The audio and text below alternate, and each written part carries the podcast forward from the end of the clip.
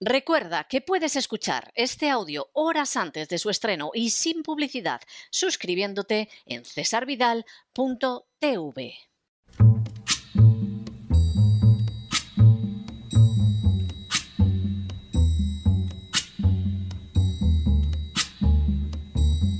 La voz con César Vidal, desde el exilio. When the night has come and the land is dark and the moon is the only light we'll see. No, I won't be afraid. Oh, I won't be afraid just as long as you stand, stand by me. Muy buenos días, muy buenas tardes, muy buenas noches y muy bienvenidos a esta nueva singladura de la voz. Soy César Vidal, hoy es el miércoles 2 de marzo de 2022 y me dirijo a los hispanoparlantes de ambos hemisferios, a los situados a uno y otro lado del Atlántico y como siempre lo hago desde el exilio.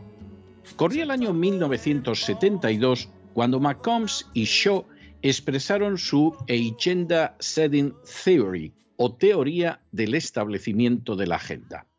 De acuerdo con esta teoría, la gente considera que unos temas son más relevantes que otros no porque lo sean en realidad, sino simplemente porque los medios de comunicación los presentan como tales.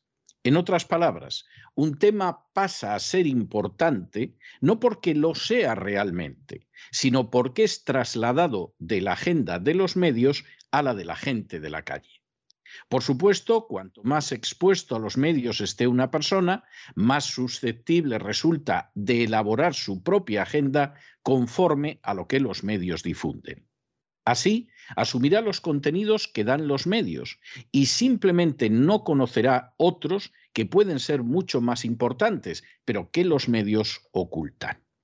Esta circunstancia convierte a los medios de comunicación en un instrumento de enorme relevancia, no para informar o para formar, sino para deformar de acuerdo a la alianza existente entre los grupos de poder y los medios. Finalmente, los medios acaban relatando lo que interesa no a la sociedad en general, sino a determinados grupos de poder que los subvencionan o que incluso detentan su propiedad. La meta, finalmente, es que no exista, aunque exista y sea muy relevante, aquello que no aparece en los medios. En las últimas horas hemos tenido nuevas noticias sobre la peor represión sistemática que existe en nuestro planeta en la actualidad. Sin ánimo de ser exhaustivos, los hechos son los siguientes. Primero, según la World Watch List 2022, publicada recientemente por la organización humanitaria internacional Open Doors, en 2021 se registró la peor persecución de cristianos de la historia con una media de 16 cristianos asesinados a diario por sus creencias. Segundo, según el mismo informe, más de 360 millones de cristianos sufren elevados niveles de persecución y discriminación por su fe. Tercero, se trata de un incremento de más de 20 millones de personas con respecto al año anterior. Cuarto, la cifra del 2021, a su vez, fue un 31% superior a la del 2020, que a su vez fue un 6% superior a la del 2019, que a su vez fue un 14% superior a la del 2018. Quinto, la cifra de 2021 equivale a que uno de cada siete cristianos existentes en el mundo se vea sometido a persecución. Sexto, en este año se ha registrado el mayor nivel de persecución desde que se publicó la primera lista hace 29 años. Séptimo, la persecución se manifiesta en forma de acoso, violaciones, asaltos, torturas, prisiones y asesinatos. Semejante brutalidad se produce por el simple hecho de saberse que la víctima es cristiana o por acudir a un culto religioso. Octavo, Los cristianos asesinados por su fe el año pasado fueron 5.898, un incremento del 24% sobre el año anterior. Noveno. Adicionalmente, 6.175 creyentes fueron detenidos sin verse sometidos a juicio, condenados o encarcelados, y 3.829 fueron secuestrados. Décimo. Por añadidura, 5.110 iglesias o recintos cristianos fueron objeto de ataques y profanación. Un décimo. Los datos arriba mencionados quieren decir que cada día se ha asesinado a 16 cristianos por su fe. Se ha detenido ilegalmente, encarcelado o secuestrado a 27 y se han destruido o profanado 14 iglesias. Duodécimo. En el caso de Afganistán, el país más intolerante hacia el cristianismo, los talibán buscan a los cristianos incluso puerta por puerta. Los varones afrontan una muerte casi segura en el caso de que se les descubra. En cuanto a las mujeres y las niñas cristianas, puede que escapen de la muerte, pero serán para convertirse en botín de guerra que se desposará con jóvenes talibán y en muchos casos para ser puestas a la venta después de haber sido violadas. Décimo tercero. Hay otros diez países donde los cristianos padecen persecución extrema después de Afganistán. Se trata de Corea del Norte, Somalia, Libia, el Yemen, Eritrea, Nigeria, Pakistán, Irán, la India y Arabia Saudí. De los diez países, todos, salvo dos, son aliados de Occidente e incluso cuentan en su territorio con la intervención de Estados Unidos o de la NATO. En otras palabras, no parecen haberse visto afectados lo más mínimo en el reconocimiento de la libertad de conciencia por el hecho de que Occidente haya intervenido en su territorio o incluso los tenga como aliados. Décimo cuarto. El 82% de la persecución contra los cristianos en estas naciones tiene lugar en nombre del Islam, pero de manera bien reveladora se trata también de naciones que son aliadas de Occidente, salvo el caso de Irán. Décimo quinto. Resulta más que revelador que Qatar, que albergará el Mundial del Fútbol, ha subido 11 puestos en la lista de persecución de los cristianos, pasando del 29 que tenía el año pasado al 18. Por supuesto, nadie ha pedido el boicot al Mundial de Qatar. Décimo sexto. Tras el Islam, el principal motivo para la persecución de los cristianos es el nacionalismo que se identifica con una religión concreta. Es el caso de Myanmar, que aparece con el número 12 en el listado de naciones perseguidoras, o de la India, que ocupa el décimo puesto. Décimo séptimo. La crisis del coronavirus proporcionó una nueva arma en la persecución de los cristianos, permitiendo que se les aislara de la población en general y que se los excluyera de cualquier tipo de ayuda.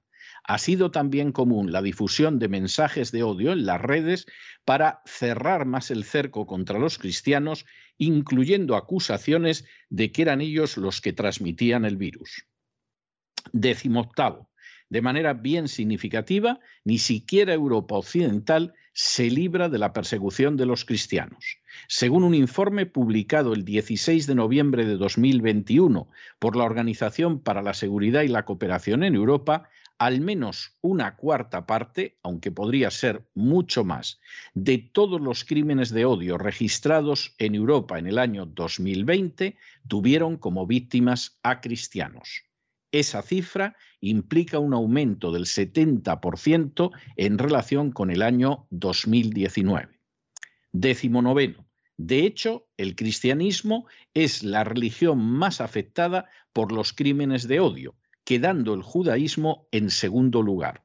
Y vigésimo, de manera bien significativa, los crímenes anticristianos en Europa son sufridos más en aquellos estados con mayor población islámica. Es el caso de Alemania, donde los crímenes anticristianos se han más que duplicado desde 2019, o de Francia, donde se informa de que cada día dos iglesias sufren ataques, algunas veces con heces humanas, como es el caso del mundo musulmán.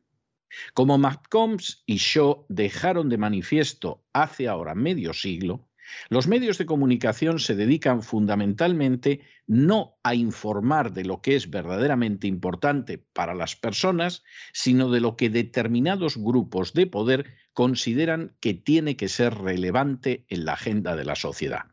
De esa manera, la gente de a pie no se entera de lo que sucede realmente y en especial de lo que la afecta de forma directa, sino que se convierte en un mero receptor de los mensajes que los grupos de poder desean que asuman.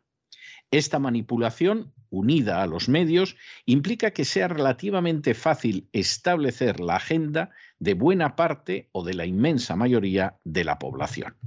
En un momento determinado, millones y millones de personas pueden aceptar el verse confinados en sus domicilios y sometidos a medicaciones peligrosas en mero estado experimental si así lo difunden los medios. En un momento determinado, millones y millones de personas pueden tomar partido sobre un problema internacional del que no saben absolutamente nada, pero donde ya se les ha dicho no pocas veces de manera totalmente contraria a la verdad quién es el culpable y quién es el inocente si así lo difunden los medios. En un momento determinado, millones y millones de personas establecen su agenda no sobre la base de lo que realmente es importante para ellos, sino sobre la base de lo que conviene a los intereses de las grandes industrias armamentísticas, a la Big Pharma, a la gran banca o a grandes entidades supranacionales, si así lo difunden los medios. El caso de la persecución del cristianismo en el mundo es uno de los ejemplos más evidentes al respecto. En teoría, y si atendemos a que sus víctimas constituyen el espectro social más perseguido del mundo y que superan las del horrible antisemitismo, tendríamos que ver todos los días las noticias sobre iglesias profanadas, cristianos asesinados, torturados y encarcelados y cristianas violadas y vendidas. A fin de cuentas, solo en el día de hoy se habrá asesinado a 16 cristianos por su fe, se habrá detenido, encarcelado o secuestrado a 27 cristianos por su fe y se habrán destruido o profanado 14 lugares de culto cristiano. Sin embargo, nada de esto aparecerá en los medios de comunicación y lo que es peor, los mismos cristianos y las mismas iglesias no serán conscientes de lo que sufren y padecen sus hermanos. Por supuesto, los cristianos orarán hoy por Ucrania, ignorando en la mayoría de los casos la realidad del conflicto y aceptando las intoxicaciones mediáticas. Pero muy pocos, realmente poquísimos, elevarán una plegaria por los 16 cristianos asesinados los 14 lugares de culto destruidos y los 27 cristianos encarcelados o secuestrados que habrá en el día de hoy. A decir verdad, ni ellos ni sus pastores en su mayoría tendrán en su agenda la preocupación por centenares de millones de cristianos que son perseguidos ahora mismo en todo el planeta. Y si eso pasa con los propios cristianos, tampoco se podrá esperar algo mejor de los gobiernos. No habrá sanciones, ni críticas, ni la menor condena o repudio contra naciones como Pakistán, la India y Arabia Saudí, simplemente porque son aliados de Occidente. Y, por supuesto, nadie boicoteará el campeonato de Qatar porque significa un chorro inmenso de dinero y la única objeción que se ha formulado es que se deje participar a atletas homosexuales. Esta es la realidad que se oculta y que se oculta porque las furcias mediáticas no tienen interés alguno en informar de la verdad, sino que están totalmente entregadas a la tarea de modelar la agenda de los simples ciudadanos a los que se ha dejado sin voz y además se pretende dejar sin vista para que no puedan ni contemplar ni entender la realidad que los rodea. Los que no tienen voz, además, tienen que ser privados de ojos. Ante panoramas así es cuando cobra todavía más sentido la tarea que todos los días acometemos en el programa de la voz o toda la semana en cesarvidal.tv. Porque su equipo, y quien ahora se dirige a ustedes, desean seguir siendo la voz de los que no tienen voz y los ojos de aquellos a los que se tapa la vista, y eso incluye a los más de 360 millones de cristianos perseguidos, incluso en naciones aliadas de Occidente y en naciones occidentales, sin que nadie diga nada, absolutamente nada al respecto. Pero no se dejen llevar por el desánimo o la frustración. Y es que a pesar de que los poderosos muchas veces parecen gigantes, es solo porque se les contempla de rodillas, y ya va siendo hora de ponerse en pie. Mientras tanto, en el tiempo que han necesitado ustedes para escuchar este editorial, la deuda pública española ha aumentado en cerca de 7 millones de euros y, por cierto, una parte no pequeña va a las furcias mediáticas que dictan la agenda que tiene que ser de todos. Muy buenos días, muy buenas tardes, muy buenas noches. Les ha hablado César Vidal desde el exilio. Que Dios los bendiga.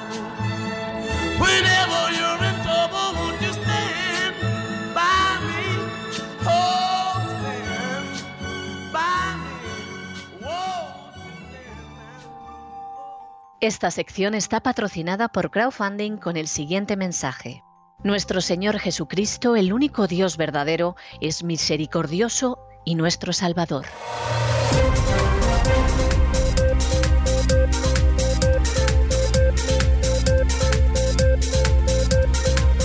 Las noticias del día. Estamos de regreso y estamos de regreso después de ese editorial que hemos dedicado a la mayor persecución sistemática, no temporal, que está viviendo nuestro planeta desde hace muchísimos años, desde hace décadas, algunos dirían que desde hace siglos, y es la persecución de los cristianos. ¿Ven ustedes muchas referencias a esa situación en los medios de comunicación? Ninguna. Porque como contábamos antes, lo cierto es que en última instancia los medios aplican eso que se ha denominado la teoría del establecimiento de agenda. La agenda de ustedes acaba siendo determinada en no escasa medida por la agenda que les marcan los medios. Y los medios no es que les marquen la agenda porque de pronto le dicen, oiga, que esto es importante, fíjese que esto le afecta a usted, a su trabajo, a sus hijos, a su familia. No, lo hacen porque son verdaderas furcias mediáticas al servicio de grandes grupos de presión, al servicio de focos de poder real. Y como esos focos de poder real a veces son los dueños de los medios, otras veces solo tienen que alquilarlos mediante la publicidad, pues de pronto a ustedes les dicen lo que es grave, lo que es preocupante, con qué se tienen que asustar y hacia dónde los llevamos. Y lamentablemente la mayoría de la gente acaba estableciendo, determinando, llevando su agenda en la dirección que les envían los medios. De manera que sí, que pueden estar hoy día, hoy mismo, pues han podido quemar 15 iglesias o lugares de culto cristianos en el mundo. Ustedes no lo van a ver tampoco se van a enterar de que el grupo más perseguido en todo el mundo, incluso más que las víctimas del antisemitismo, son los cristianos, son el grupo más perseguido. No lo van a ver ustedes. Es más, es más, si hicieran ustedes caso de lo que aparece en los medios, llegarían ustedes a la conclusión de que la gente más perseguida en el mundo posiblemente son los homosexuales, los transgénero, luego eso sí, los judíos, pero en fin, ahí depende del medio que sea y por supuesto los cristianos no tienen ningún problema. Esa es una enorme falsedad. Y hay que decir que además es gravísimo que los propios cristianos caigan en ello. En estos momentos hay una preocupación comprensible, porque todo el mundo está sometido a la misma intoxicación sobre lo que pasa en Ucrania. Yo no quiero pensar qué habría sucedido si la aviación rusa estuviera bombardeando Ucrania como se bombardeó Irak o se bombardeó Libia antes de intervenir terrestremente o como se bombardeó Yugoslavia. No quiero pensarlo lo que realmente nos estarían contando los medios. Me imagino que hay gente que incluso se escondería debajo de la cama por si le llegaba una bomba rusa, aunque viva en Alpedrete. Esta es la situación que hay. Bueno, Bien, es comprensible que la gente se preocupe, es más disparatado que piense que le va a caer una bomba en su casa, pero bueno, es comprensible que efectivamente sienta pesar, angustia por las víctimas de la guerra. Eh, sería ideal que pensaran las víctimas de los dos lados, pero bueno, hasta se puede entender que sientan una mayor simpatía por un lado que por otro, etcétera. Lo que llama la atención es que luego incluso entre esos cristianos no exista la más mínima preocupación porque su agenda también la marcan los medios por aquellos cristianos que son perseguidos. Es decir, lo suyo es que dijeran, bueno, vamos a orar por Ucrania, en fin, eh, hasta nos creemos que Zelensky, que es un inmoral, un sinvergüenza, un corrupto y un liberticida, vamos, es como el general de Gaulle. Bien, vale, hasta ahí. Y las otras noticias que les afectan más de cerca, que tienen que ver más con ellos, que les dan una imagen más cercana de lo que es el mundo, ni enterarse. Ni enterarse porque efectivamente en lo que están es en la agenda que les marcan los medios. Y claro, cuando uno está en esta situación ovejuna, pues la cosa acaba mal, porque al final a las ovejas las llevan al matadero, como suele ser habitual. Bueno, suerte aquella que solo le esquilan y le quitan la lana, ¿no? Pero lamentablemente muchas acaban en el matadero. Y esta es la, la situación en la que estamos en estos momentos. Y es terrible. Y el ejemplo de esa persecución que sufren centenares de millones de cristianos indica hasta qué punto se pueden ocultar las realidades más terribles y manipular otras realidades que son las que se quiere que en un momento determinado marquen la agenda de los demás. Y ya no solamente es que a la gente se le quita la voz, es que en la medida de lo posible se la ciega y se le quitan los ojos para que tampoco vea. Es terrible, pero es una realidad. Y esa es una de las razones por las que nosotros estamos donde estamos, porque no estamos para complacer a nadie, porque no recibimos dinero de nadie, porque además no tenemos publicidad de nadie. Nosotros nos mantenemos sobre la base de que nuestros oyentes nos quieran seguir oyendo cada temporada. Y si un día deciden que no nos quieren oír, pues bueno, pues nos dedicaremos a otra cosa que trabajo no nos va a faltar. Y ya veríamos lo que hacíamos. Pero esta es la situación en la que estamos. Y no tiene más vuelta de hoja sobre cómo estamos, sobre esa mentira.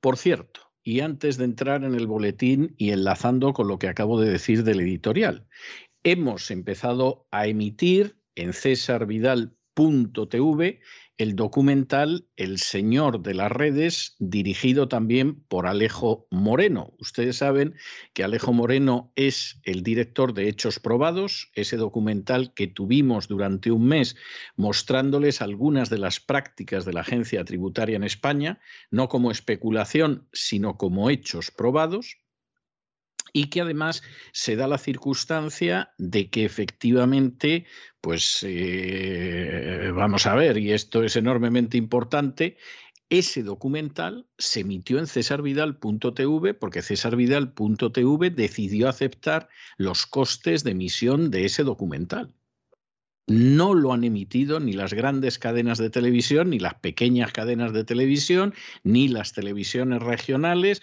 ni tampoco las plataformas de televisión, porque esa verdad no se podía contar. Porque esa es una verdad que efectivamente afecta a la gente. No son las mentiras y las intoxicaciones que nosotros utilizamos en un momento determinado para afectar a la gente y llevar a la gente donde queramos.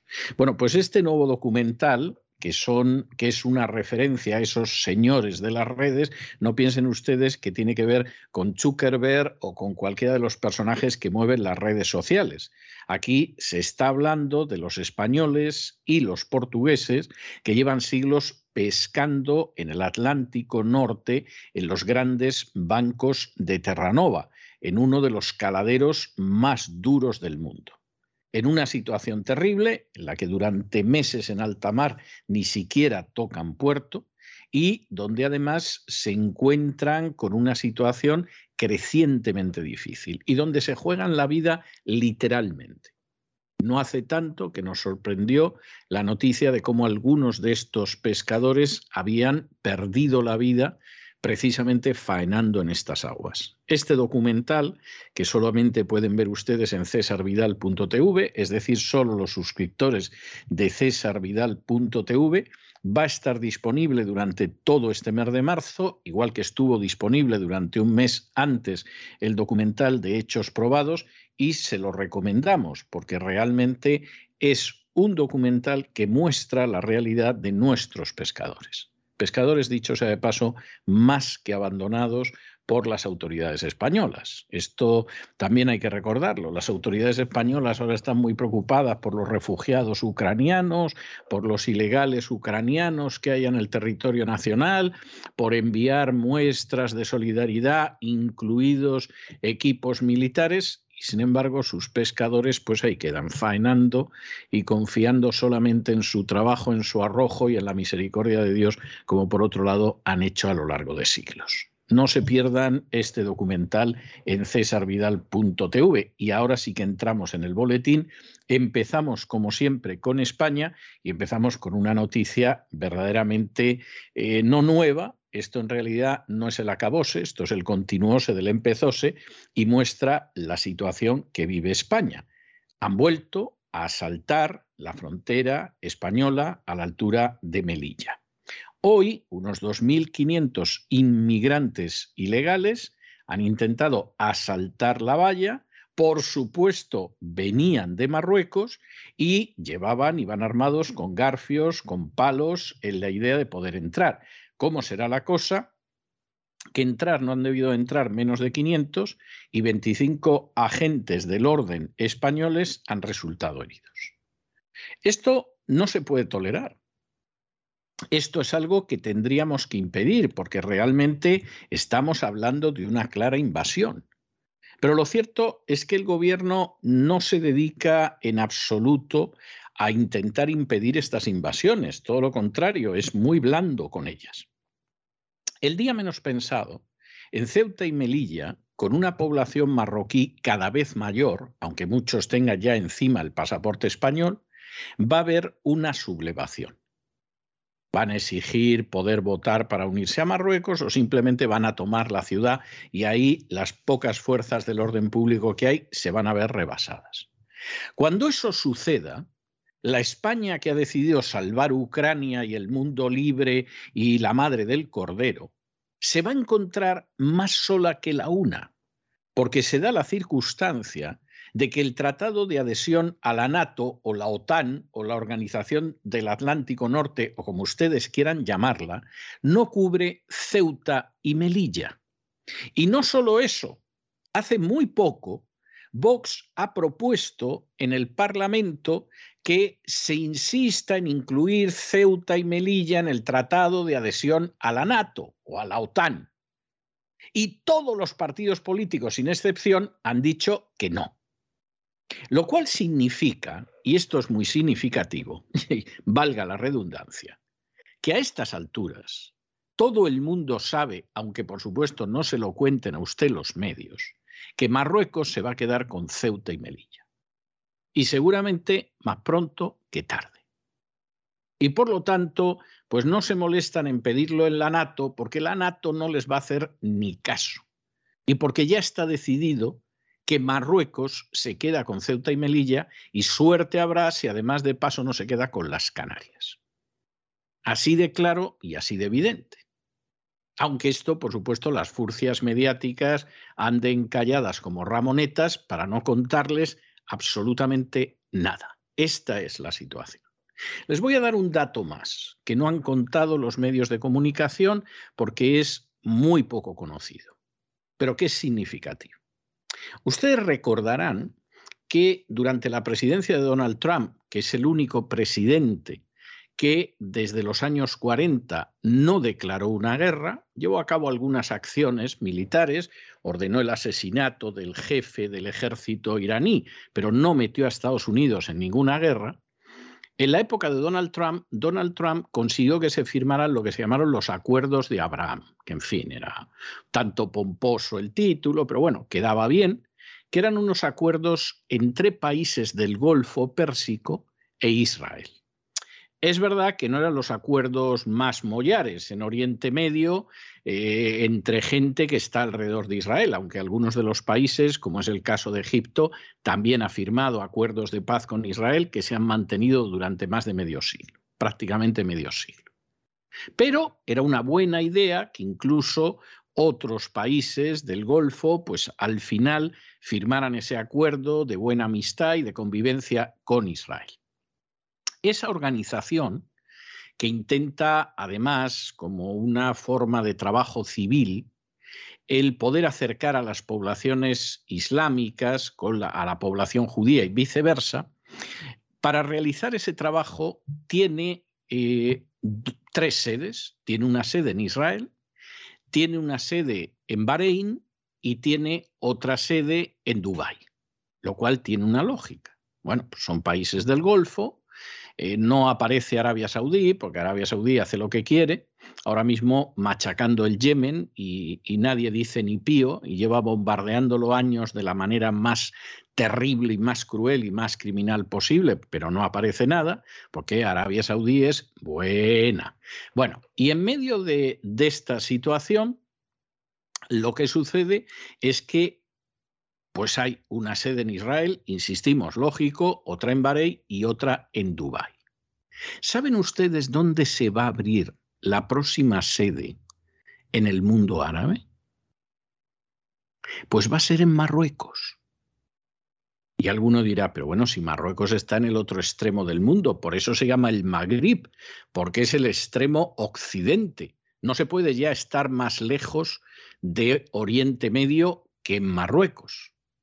Sí, pero Marruecos sabe perfectamente quién manda en estas historias. Y Marruecos que ha decidido que le va a soplar a España, Ceuta, Melilla y las Canarias, se apunta a cualquier cosa que le dé una baza diplomática. Y en este caso se apunta al hecho de que efectivamente pues haya una sede de los acuerdos de Abraham en Marruecos. El día que Marruecos ataque a España, y desgraciadamente todo indica que esto va a ser más pronto que tarde, y que puede aprovechar cualquier cosa, cualquier lío en el que está España, una situación de inestabilidad económica, una suspensión de pagos, en fin, todas estas cosas, cada vez que van pasando los días y tenemos nuevas invasiones y el gobierno no actúa, Marruecos se dedica realmente a ir avanzando más para robar a España lo que es su territorio nacional. Y ya verán ustedes cuando suceda esto, porque verdaderamente nos vamos a entretener, pero mucho. Mientras tanto, ala, a salvar a Ucrania y a ser fieles y modositos aliados dentro de la NATO, porque esta es la situación que hay. En fin, examinamos estas y otras noticias que les afectan a ustedes con la ayuda extraordinaria de María Jesús Alfaya, que hoy cumple años. Es decir, que deseamos que tenga un nuevo año que empieza hoy para ella, para que esté con nosotros, para que siga con nosotros y para que realmente lo podamos seguir disfrutando el trabajo que hace. María Jesús, muy buenas noches y feliz cumpleaños. Muy buenas noches, César. Muy buenas noches a los oyentes de la voz. Muchísimas gracias por tu felicitación, muchísimas gracias por esas hermosas palabras que me emocionan, muchísimas gracias de corazón. Y decir que doy gracias a Dios por ver la luz de un nuevo día, por hacerlo con salud, con trabajo. Y doy gracias también a todos nuestros queridos oyentes que también me han transmitido su felicitación un abrazo muy fuerte también para todos ellos. Primeramente, recomendarles en cesarvidal.tv el documental El Señor de las Redes, dirigido por Alejo Moreno. Españoles y portugueses llevan siglos pescando en las duras aguas del Atlántico Norte, en los grandes bancos de Terranova, uno de los caladeros más duros del mundo. Allí pescan en condiciones climatológicas adversas, meses en alta mar sin tocar puerto, lejos de la familia, aislados, con una agotadora actividad física a la que hay que sumar el riesgo que sufren en cada momento, que se agrava por los temporales y el frío. Este caladero es conocido con las siglas NAFO, pero es también uno de los más ricos y este esfuerzo les merece la pena estos pescadores valientes. Una pesca que se desarrolla en aguas internacionales, regidas por una estricta regulación cuyo cumplimiento vigila los inspectores que van a bordo del patrullero español Arnon Mendy. Las cuotas de pesca ayudan a la sostenibilidad de las especies, pero también se desarrolla en un delicado juego diplomático de connotaciones políticas y económicas insospechadas. Les recomendamos este documental que pueden ver en www.cesarvidal.tv. Y comenzamos con las noticias de España, que las fronteras de nuestro país están siendo asaltadas siguen siendo asaltadas desde Marruecos. Hoy, alrededor de 2.500 inmigrantes de origen subsahariano han intentado entrar en Melilla, en lo que ha sido el asalto a la valla fronteriza más numeroso en años. La gran violencia con la que han cometido este asalto ha sido también inusitada, aunque no ha sorprendido a los agentes españoles que están acostumbrados incluso a que les lancen cal viva. Esta vez, con gran violencia, los ilegales lanzaban piedras a los agentes, llevaban tornillos en las botas y garfios en las manos para saltar la valla, que además utilizaban para atacar a la policía y a la Guardia Civil. 25 agentes han resultado heridos. Unos 500 inmigrantes han conseguido llegar a territorio nacional. Este salto se ha producido en las inmediaciones del arroyo de Villa Pilar. En este lugar no está colocado el nuevo dispositivo anti-intrusión. Desde la Asociación Española de Guardias Civiles afirman que se trata, como siempre, de un asalto coordinado y premeditado en el que se sigue empleando gran violencia. Bueno, y como Pedro Sánchez defender la integridad territorial de España no lo hará y además seguramente le importa un pimiento. Y lo mismo le ha dicho ya el Tito Soros, Pedrete, despídete de Ceuta, Melilla y las Canarias que dentro de la agenda globalista eso tiene que ir para Marruecos y no para vosotros. Y Pedrete habrá dicho lo que usted diga, Mr. Soros, pues en medio de toda esta situación, el gobierno español resulta que es el más atlantista de todos los atlantistas, de los super, hiper y mega atlantistas que en el mundo son y que en el mundo han sido y serán. Y ha decidido que va a enviar armas a Ucrania. Es algo verdaderamente estupendo porque dentro de ese tono cursilón que tiene el presidente del gobierno social comunista en España, pues no ha dicho armas, ha dicho material militar ofensivo. Claro, si alguno de pronto en una de esas tertulias que en España son tan previsibles, porque lo que va a decir cualquiera de los contertulios ya lo sabes antes de que abra la boca, si alguno de pronto dice, hombre, que va a mandar armas, pues puede haber alguno que diga, bueno, no ha dicho armas, ha dicho material militar ofensivo. Ya nos contará alguien lo que es material militar ofensivo que no sean armas. Por supuesto, España va a enviar más soldados, supuestamente, a intentar eh, enfrentarse con la amenaza rusa.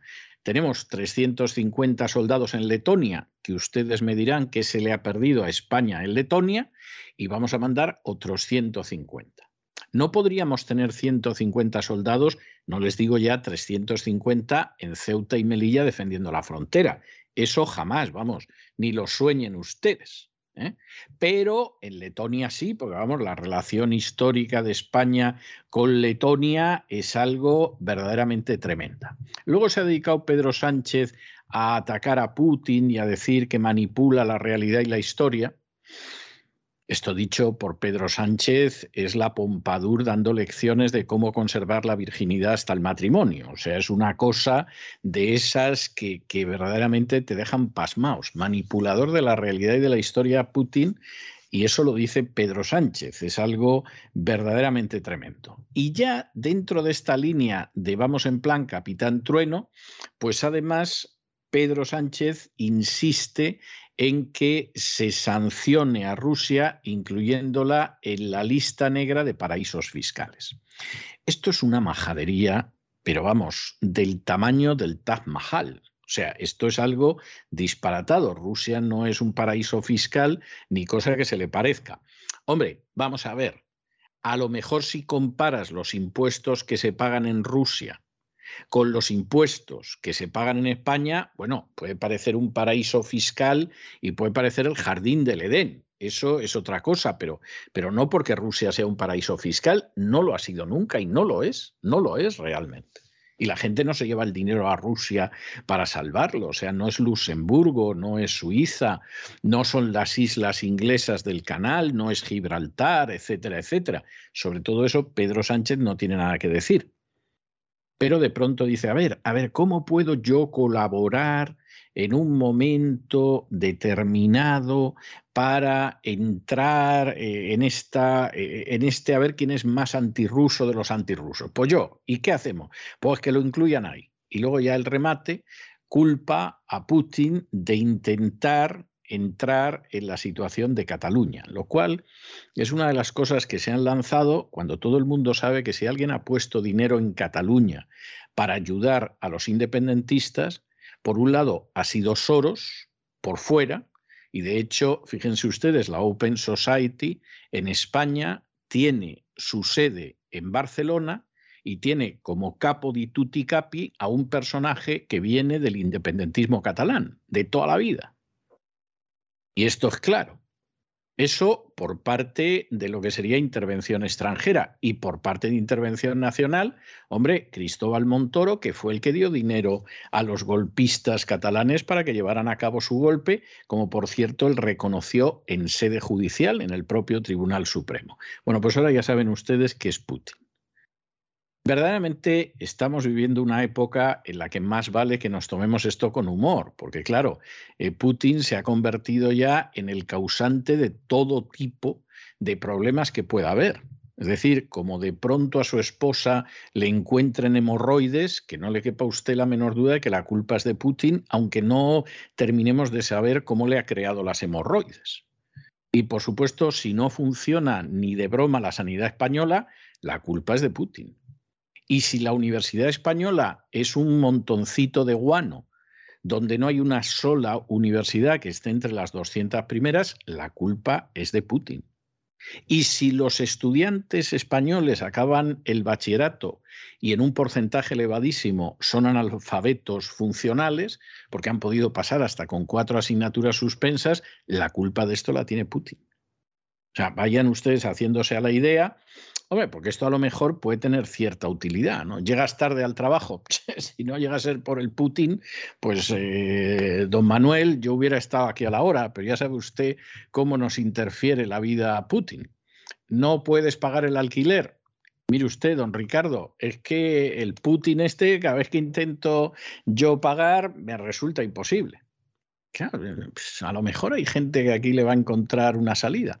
Y no solo Pedro Sánchez haciéndole el trabajo sucio a George Soros en España, que no es el único, dicho sea de paso. Pedro Sánchez ha cambiado de opinión y va a enviar armas a Ucrania. Pero él no lo ha dicho tan claro, ha utilizado un eufemismo. En su comparecencia ante el Congreso, el presidente del Gobierno de España afirmaba lo siguiente va a entregar material militar ofensivo a la resistencia ucraniana para defenderse de la invasión por parte de Rusia.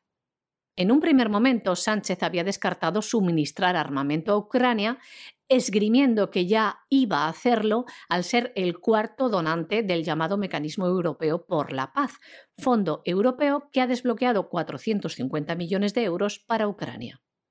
El presidente de España añadía que, al igual que la OTAN, España no va a enviar tropas a Ucrania, pero añadía, pero sí estamos contribuyendo al refuerzo del flanco oriental, de ahí el envío de 150 soldados más a Letonia, donde ya hay 350 efectivos desplegados. Pedro Sánchez ha aprovechado para arremeter contra Putin, afirmando que es falso que Rusia intervenga para desnazificar Ucrania. Sánchez dice que esto es una soez manipulación de la realidad y de la historia. Ha calificado a Putin de autoritario y ha afirmado lo siguiente. Putin teme a Europa porque teme a la democracia, por eso ataca porque es una potencia que representa un modelo radicalmente opuesto a su autoritarismo y se ha encontrado con una Europa más unida que nunca. El presidente de España decía también lo siguiente, con la invasión de Ucrania, lo que está en juego es la fortaleza de la Unión Europea, de nuestros valores y principios, de nuestra manera de entender y vivir en el mundo. Pedro Sánchez también consideraba que frente a una amenaza europea debemos dar una respuesta europea coordinada y unida. Y reconocía también la heroicidad con la que se está defendiendo Ucrania. Otra idea magistral de Pedro Sánchez ha avanzado que España va a proponer en la Unión Europea y en la OCDE incluir a Rusia en la lista negra de paraísos fiscales. Y en su intervención especial en el Congreso, el presidente del Gobierno de España también ha hecho una referencia velada a la presunta injerencia rusa en el proceso independentista en Cataluña, como uno de los ejemplos del intento del presidente Vladimir Putin de sembrar divisiones en Europa. Y lo decía del siguiente modo. A lo largo de sus años de presidencia, Putin ha tratado de dividir a Europa de todas las maneras posibles, con fake news, con ciberataques, con espionaje, acercándose a actores políticos y también a actores económicos en nuestro país. Y en fin, mientras que en el caso de Pedro Sánchez, pues ya salvo tirarse en el suelo y decir, don Soros, que si quiere usted limpiarse los pies de barro, aquí estoy yo, hágalo. Bueno, pues esto que se da en muchos casos, y aquí hay intereses de lo más diverso que se cruzan, hay gente que no está en absoluto por la labor de hacerlo. O sea, esto es algo clarísimo. Y además está vinculado a países de cierta relevancia, porque al final lo que diga Letonia o lo que diga Cuba no tiene ninguna importancia. Cuba no tiene la menor relevancia, aunque haya gente empeñada en pensar que, vamos, esa es la isla de Escaramanga de las novelas de James Bond. Cuba no pinta nada en este mundo y no tiene la menor relevancia. Y la prueba está que desde los años 70 Estados Unidos decidió que no le interesaba derribar la dictadura cubana porque le trae más cuenta presentarla como el ejemplo de lo que pasa cuando los niños no son buenos y hacen lo que tienen que hacer y claro, no les voy a hablar, pues yo qué sé, de Letonia ¿eh? o Lituania, en fin. Pues fíjense ustedes la importancia que puede tener Letonia o Lituania. Estamos hablando de países de cierta envergadura. Y aquí hay países que han aceptado la línea general, aunque sea, en fin, con protestas y todo lo demás, y países que, por el contrario, no están por la labor a sumarse a la línea general. Y algunos son importantes, como es el caso de Brasil y es el caso de México. El presidente de Brasil, que es un personaje absolutamente independiente, pues ha dicho que no se va a sumar a las sanciones a Rusia. Y que él, desde luego, ni tiene la menor intención de eh, sumarse a las sanciones ni tiene la menor intención de condenar a Putin y que, por supuesto, que ellos quieren la paz, pero que no está dispuesto a que las consecuencias de un conflicto europeo, eso sí, atizado por potencias extraeuropeas, le acaban cayendo a Brasil. Entre otras cosas porque Brasil depende de los fertilizantes. Y entre otras cosas, porque tienen las cosas absolutamente claras sobre lo que es Ucrania. Y desde luego no están por la labor de sacar la cara por Ucrania y por Zelensky, que es un personaje siniestro hasta la saciedad. Y esta es la postura de Brasil, esta es la postura que tendría que tener España. Es decir, lamentamos mucho que las cosas hayan llegado hasta ese punto, deseamos que se arreglen y que haya paz, etcétera. Y ahora, por favor, yo defiendo los intereses de España. Porque ustedes, señores de la NATO, el día que tengamos un problema con Ceuta, Melilla y las Canarias, no van a mover un dedo por nosotros. Y no comprenderán que nosotros vamos a hacer el imbécil enviando soldados a Letonia. Ah, que ya lo hemos hecho. Ah, o sea, que ya hemos hecho el imbécil. Bien, bien, estupendo. Pero aquí la postura de Bolsonaro es clara. Y claro, el problema es que a Bolsonaro, que llevan años acusándolo de ser extrema derecha, a ver ahora cómo lo acusas de comunista. Lo tienen más fácil en el caso de AMLO, del presidente de México, que este también ha dicho que él no se va a sumar en absoluto a ninguna represalia económica contra Rusia. Vamos, ni loco y que efectivamente ellos lo que quieren es mantener buenas relaciones con todo el mundo, o sea, el sistema de los padres fundadores de Estados Unidos y el sistema chino actual, y que además quieren estar en condiciones de hablar con todas las partes y que además les parece muy mal que se censure a los medios de comunicación rusos. Bueno, este sí, este puedes hablar de que es la conjura comunista, etcétera. AMLO no es comunista, pero sí es un hombre más o menos escorado hacia la izquierda y eso lo puedes contar. Pero con Bolsonaro no. Y aquí volvemos a la historia de siempre. Es decir, aquí volvemos de nuevo a los que son globalistas y los que no lo son. Bolsonaro, Bolsonaro es abiertamente antiglobalista. AMLO AMLO ha cedido en muchos aspectos a la agenda globalista, pero no está tan dispuesto a ceder en aquello que puede perjudicar a los intereses de México, porque obviamente no está por la labor de dejar el país más lesionado de lo que se está quedando. Y esto es una postura inteligente. Claro, pues sí, AMLO es un comunista. Ah, no lo es, pero bueno, vamos a aceptarlo. ¿Y Bolsonaro? Bolsonaro, ¿qué pasa? Que es un comunista encubierto, nos lleva años engañando a todos. Tiene la izquierda enfrente hecha una fiera, pero sobre todo tiene hechos una fiera a todos los defensores de la agenda globalista. Y ahora decide que no va a por Rusia. Bueno, pues esto, esto es para pensarlo. Igual que es para pensar cuando de pronto ha habido quien ha dicho, pues Ucrania tiene que entrar en la Unión Europea, porque Zelensky ha dicho, hombre, algún beneficio tengo yo que sacar de esto. ¿eh? ya que gracias a cómo me he comportado y al respaldo que me dan ciertos amigos, pues al final hemos entrado en una situación armada, a ver qué beneficio saco, ¿no? A ver si entramos en la Unión Europea y entonces ya esto, que es con lo que llevo yo engañando, como todos los nacionalistas ucranianos previos, a la gente, pues me permite mantenerme en el poder una vez que se retire Vladimir Putin y sus tropas. ¿Y qué ha pasado? Pues que han votado a favor de ello, pues eso, Lituania, Estonia, Letonia, en fin, grandes potencias todas ellas. El resto saben lo que es Ucrania, saben lo que les constaría a los europeos, saben que vamos a entrar en recesión, saben que Alemania ya ha entrado en recesión y no están en absoluto por la labor. El presidente de Brasil, Jair Bolsonaro, ha rechazado unirse a la tónica generalizada de sancionar a Rusia. Decía lo siguiente, no hay ninguna sanción ni condena al presidente Putin. El voto de Brasil no está definido y no está ligado a ningún poder. Nuestro voto es libre y se dará en esta dirección. No podemos interferir, queremos la paz, pero no podemos traer las consecuencias aquí.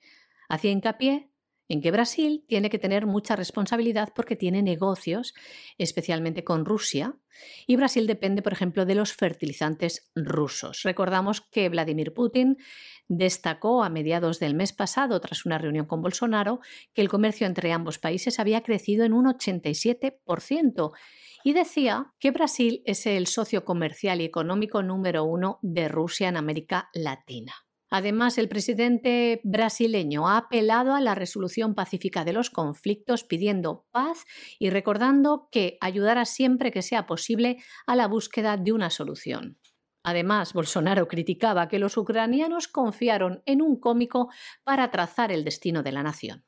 También decía el presidente Bolsonaro que es una exageración hablar de masacre. Y lo decía del siguiente modo no hay interés por parte del líder ruso en practicar una masacre. Está participando en dos regiones del sur de Ucrania que en un referéndum más del 90% de la población quería independizarse, acercándose a Rusia. Recordamos que Bolsonaro mantuvo una conversación telefónica de dos horas con Vladimir Putin.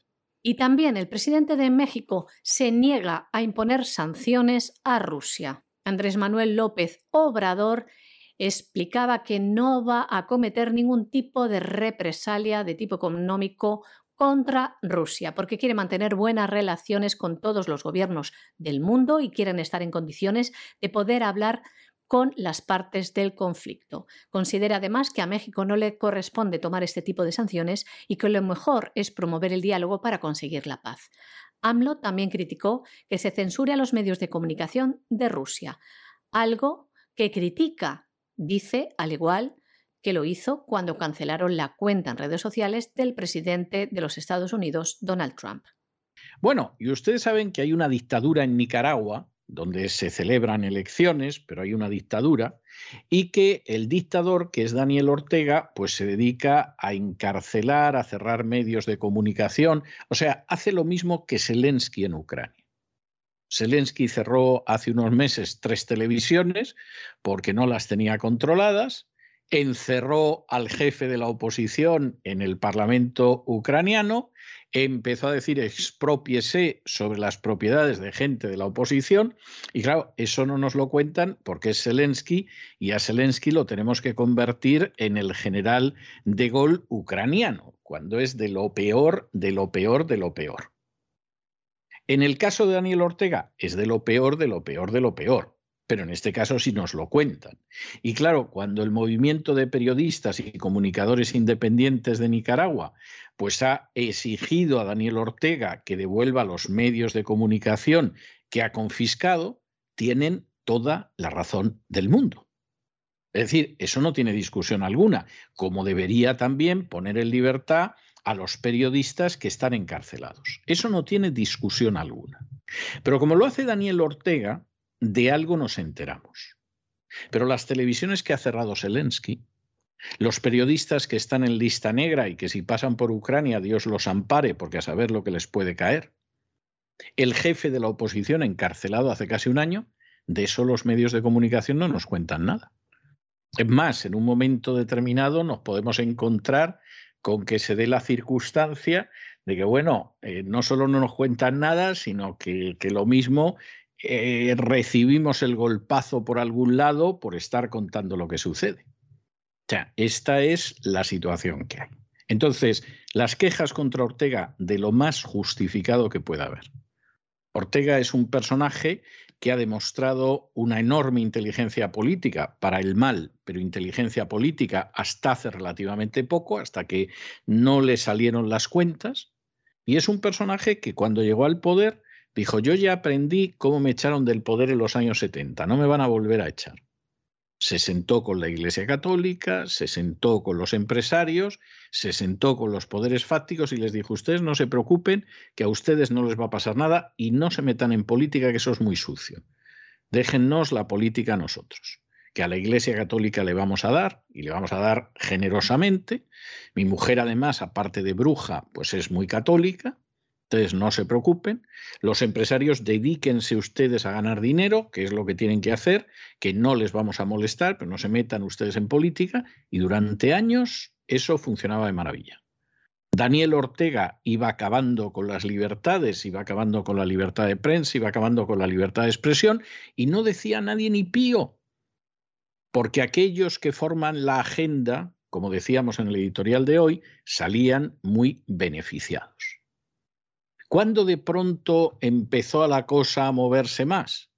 Pues en el momento en el que Daniel Ortega se dio cuenta de que no podía seguir dando y dando y dando sin subir los impuestos, y entonces de pronto ya a los empresarios no les gustó, y a la Iglesia Católica tampoco le gustó, por si le tocaba menos, y entonces, ah, descubrieron que era un dictador. Los años anteriores que no, no se dieron cuenta. ¿Eh?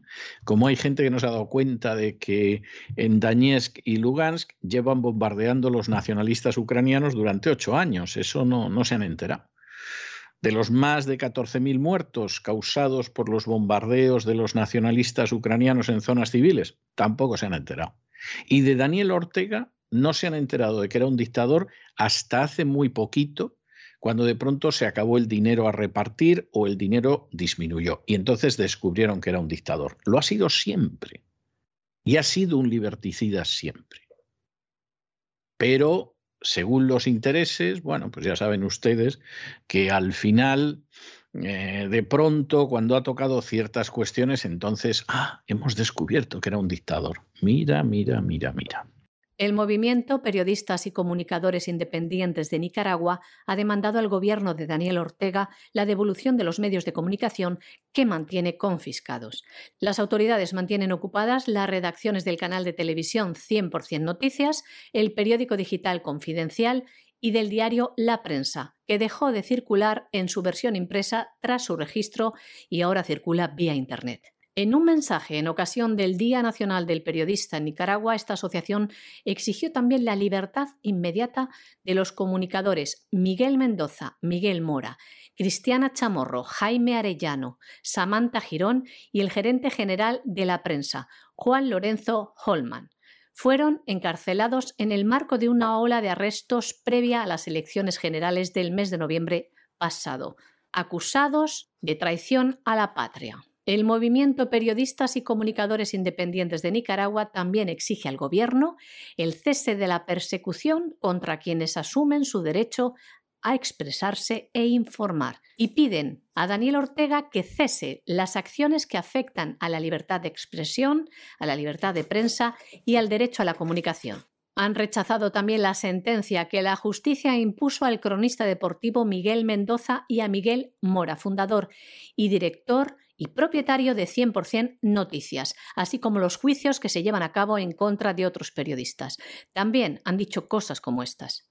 Denunciamos ante la comunidad nacional e internacional que esas acciones responden a una estrategia de descrédito, amenazas constantes, persecución y criminalización del trabajo de los hombres y mujeres de prensa que han asumido un rol beligerante de fiscalización del poder estatal.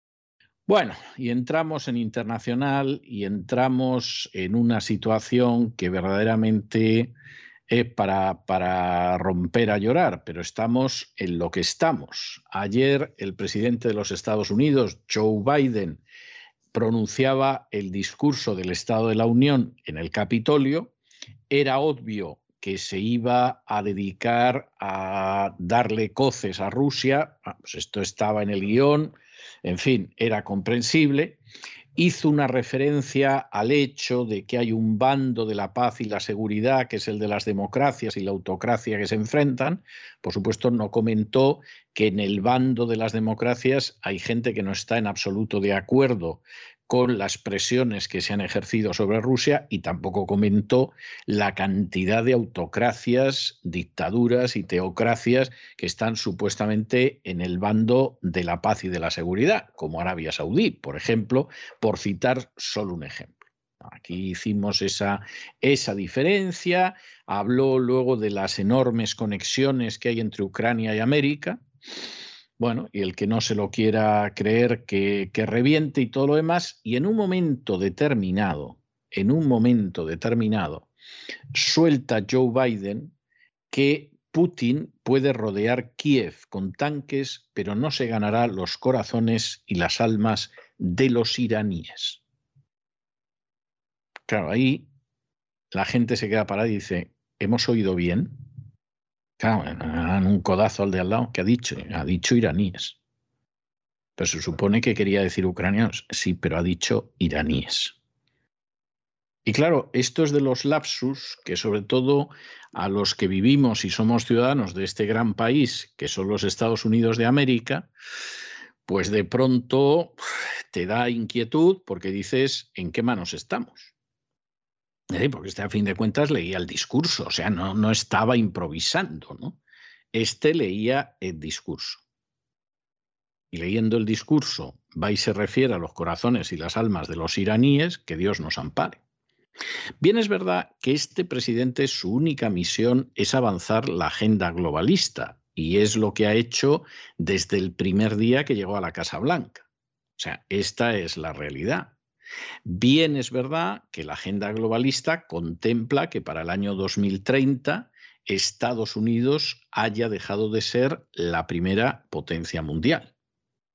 Y esto, en ese sentido, no tiene más vuelta de hoja. Esto no tiene más vuelta de hoja.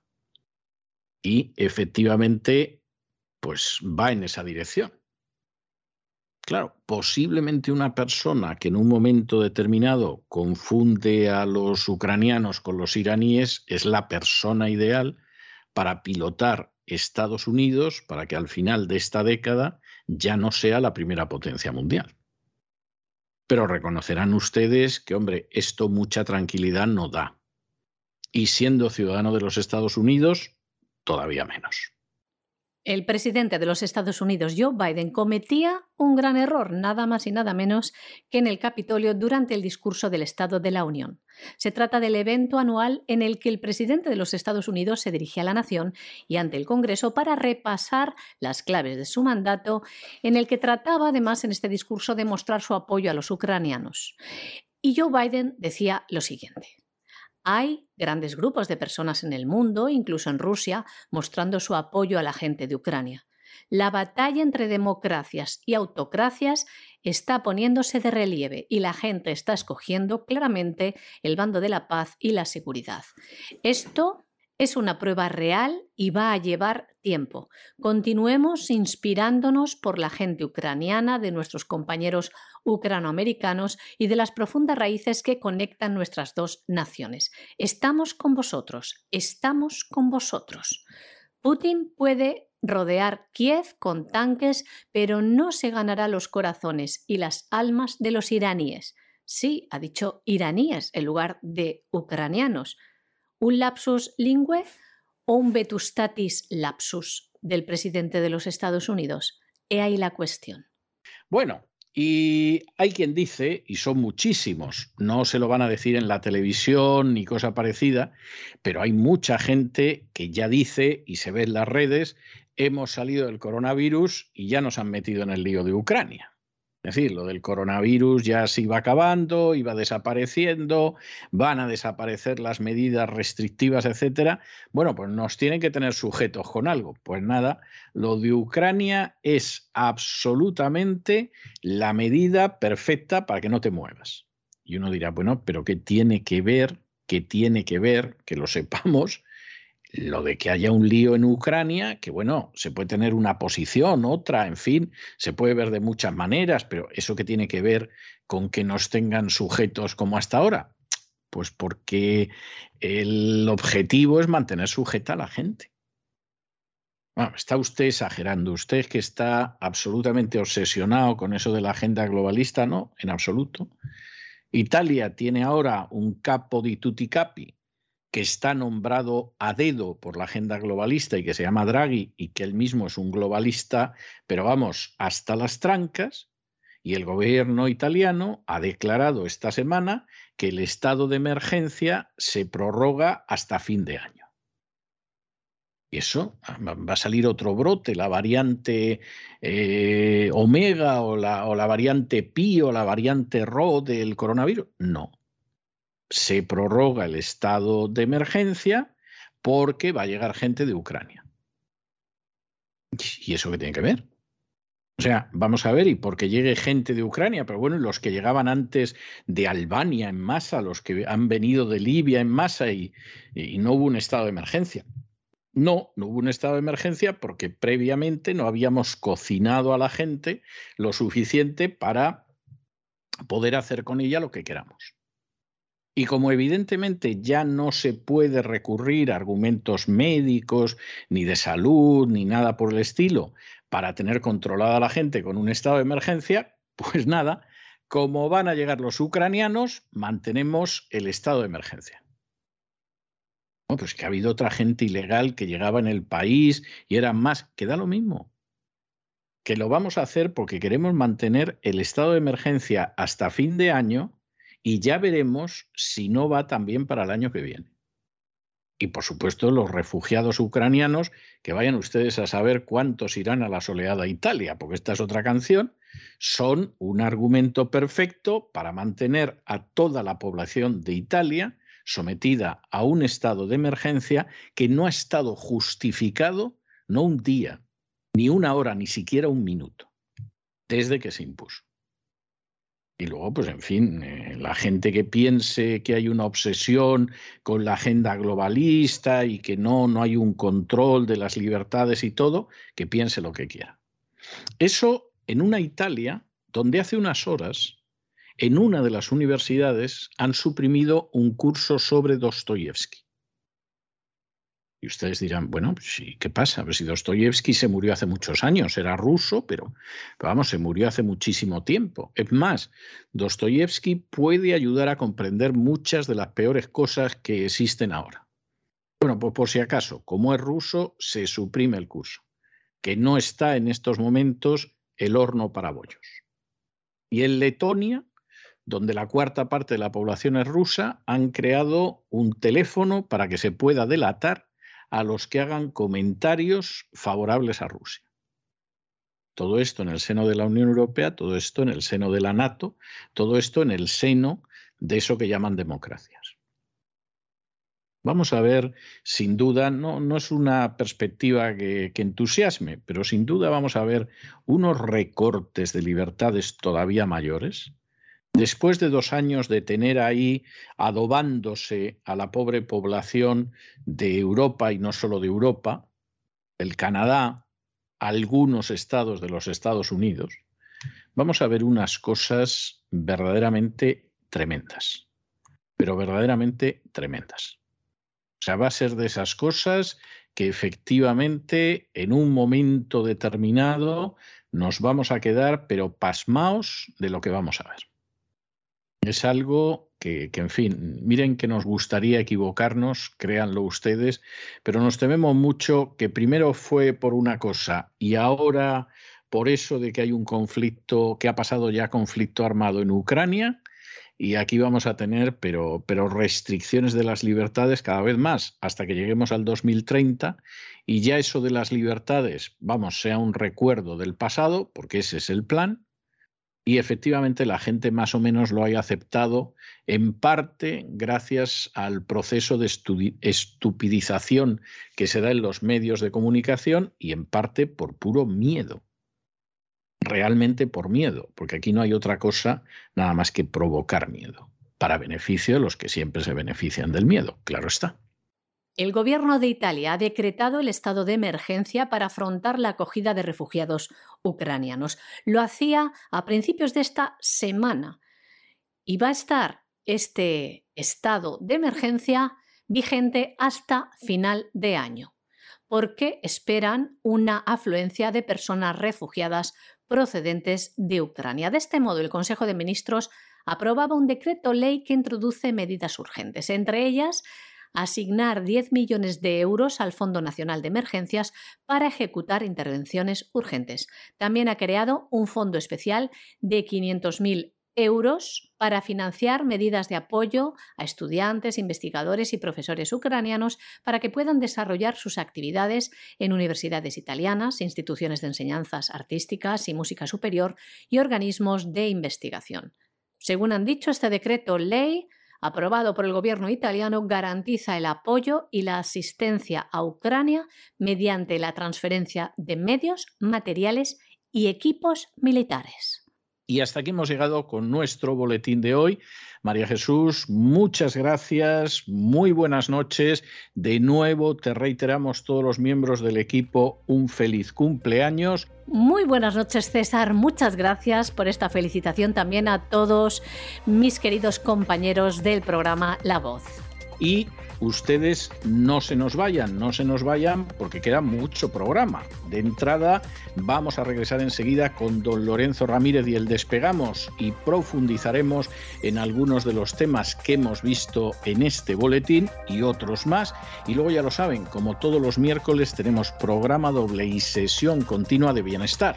Comenzaremos con Elena Kalinikova y su programa de salud y luego a continuación tendremos a doña Pilar Muñoz para adentrarnos en la psique también en busca del bienestar psicológico en ese caso.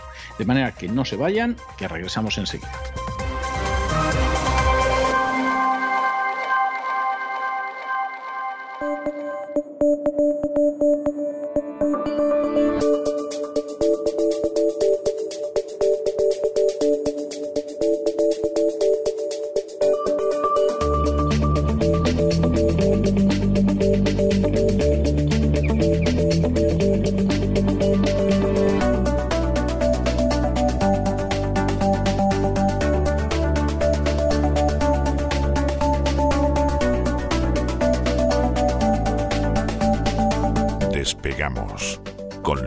Ramírez.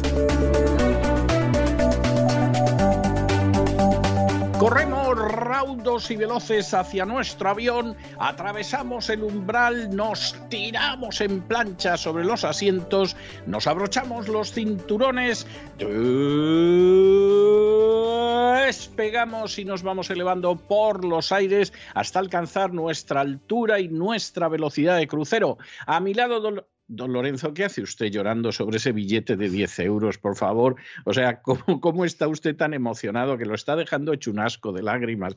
¿Qué es lo que pasa con el euro? Muy buenas noches. Muy buenas noches, don César. Muy buenas noches. El efectivo, la verdad es que va a ser rara avis eh, dentro de, dentro de unos años. Lo que no sé es si lo del euro digital va a funcionar o no, sobre todo a tenor del informe que ha publicado BlackRock que la verdad es que mm, si pensaba realmente que la situación estaba tan mal en, Europa, que me consta que era así, esperar a este momento para haber sacado el informe del que vamos a hablar dentro de unos minutos, me parece espectacular, porque es que pone en duda directamente el futuro del euro. Ah, sí. Sí, sí, ah, directamente. Sí, sí. Dice que. Pero es que no solo porque puedan quebrar España o Italia, es que también dice que Francia podría eh, quebrar y que podría. Podría quebrar también. o sea, en el plan está la quiebra de España, que esto ya lo veíamos venir, de Italia, que no se veía venir tanto. Portugal, Grecia, Irlanda. Irlanda también. También, sí, sí. Ya, ¿para qué nos vamos a parar en, un par de Exactamente, sí. Y además Irlanda, pues a fin de cuentas, bueno, pues ya se sabe lo que es. O sea que la cosa no tiene más vuelta de hoja. Y además España. Y bueno, ya Francia. Austria, también Bélgica. Eh, Madre mía. Ucrania, evidentemente. Todos estos son países donde, BlackRock considera que el impago de la deuda pública se puede producir eh, y considera que estamos a las puertas de una recesión. Bueno, más bien lo sabe, ¿no? Más que considerarlo.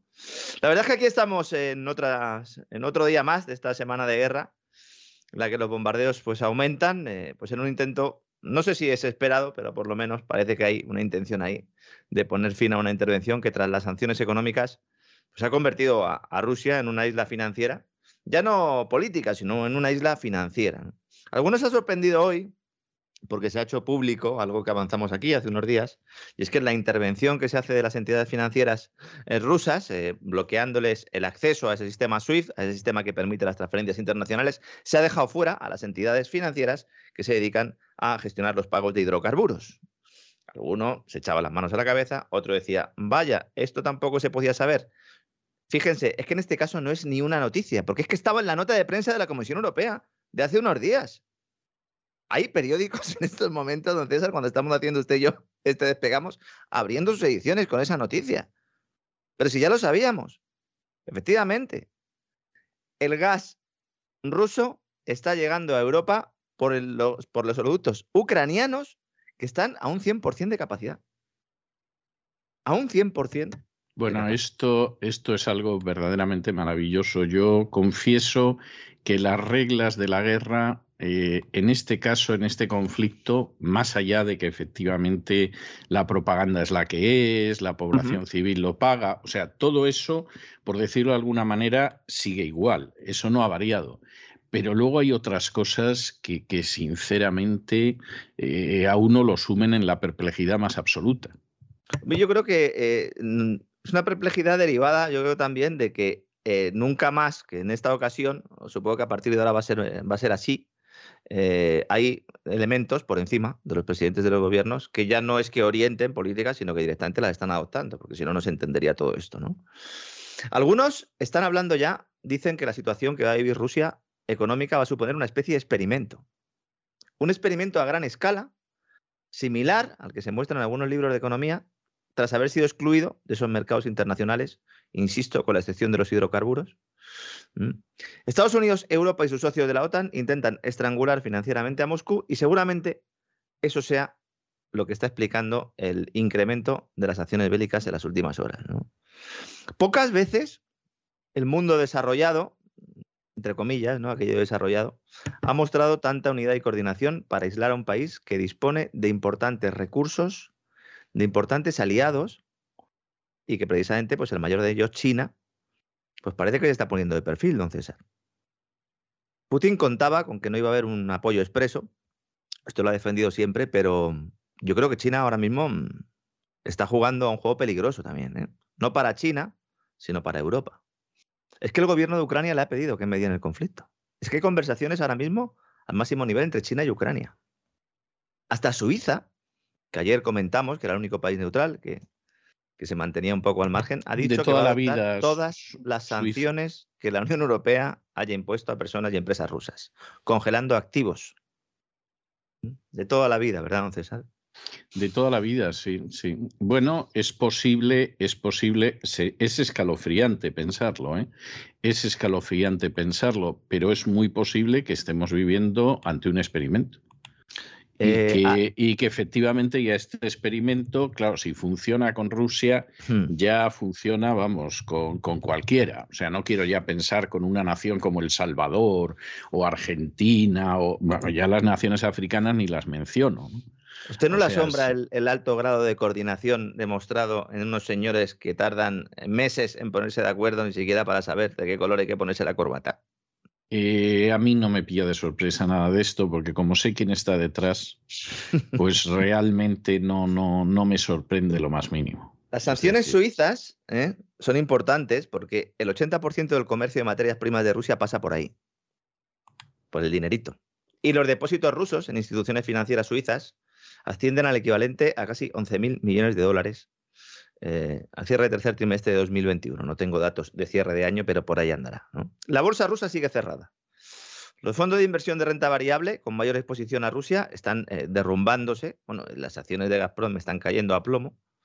Sin embargo, insisto, se sigue manteniendo el suministro. El papelón que tiene el Banco Central de Rusia es mayúsculo. Tras subir tipos de interés, establecer control de capitales, solo le quedaba la opción de comprar rublos con sus reservas para así estabilizar la moneda como están bloqueadas por las sanciones occidentales, no puedo hacerlo. Esto lo habíamos contado ya. ¿Qué es lo nuevo? Ahora está intentando convencer a otros bancos centrales para que compren los rublos a cambio de la promesa de que les pagarán el futuro, cuando sus reservas de divisas sean desbloqueadas una vez que termine la guerra. Otro factor más que obliga a Putin a darse prisa. o con parte del oro que ha ido comprando en los últimos años. Todos miran, claro, al Banco Central de China, pero como digo, Pekín mm, es que ha condenado ya la intervención. No habla de guerra, no habla de invasión. Ellos hablan de nueva situación, de acción especial, y aunque no critica al Kremlin directamente, tampoco le está apoyando sin fisuras. Tras las, conversaciones con los ucranianos, el Ministerio de Exteriores chino ha dicho que deplora el estallido del conflicto. Esto, eh, evidentemente, insisto, no habla de guerra, no habla de invasión, habla de estallido de conflicto, pero el, decir deplorar ya mm, es un paso más. Pero, bueno, pero deplorarlo, por deplorarlo, lo debe de deplorar hasta Putin. es decir, no, no es un término así. Sí, lo que pasa es que todos sentimos haber llegado hasta mm. aquí, ¿no? Sí, lo que pasa es que hasta, eh, hasta ahora pues, eh, no había querido poner ningún calificativo, ¿no? Es verdad eh, que ahora de lo que se está hablando fundamentalmente es eh, de la situación de los civiles, ¿no? Y eso es de lo que está hablando China, de lo que están hablando Ucrania. Insisto, China y Ucrania. Las conversaciones con Rusia las tendrán, evidentemente, pero no las conocemos. Es difícil también conocer lo que está pasando en Rusia cuando eh, hay un nivel de censura tal, ¿no? Que incluso el programa que estamos haciendo nosotros ahora, pues puede ser en cualquier momento baneado de cualquier sitio. nos están acusando hasta nosotros, que somos periodistas y que si por algo yo creo que nos hemos caracterizado es, por no casarnos con nadie. Pero bueno, cada uno sabrá lo que hace. ¿no? Muchos no entienden lo que está haciendo China, eh, pero es que además de ser aliado de Rusia, el gobierno de Xi Jinping, también hay que entenderlo, ha tenido como uno de sus grandes principios en política exterior el respeto a la soberanía y la integridad territorial de los estados. Y esto es algo que por lo menos en el ámbito de la, del mainstream, ¿verdad? En Europa, don César, se está eh, poniendo sobre la mesa, también en Estados Unidos, para justificar o para explicar un poco la, bueno, pues la falta de apoyo de China. Usted siempre dijo que se abstendría en el Consejo de Seguridad de la ONU.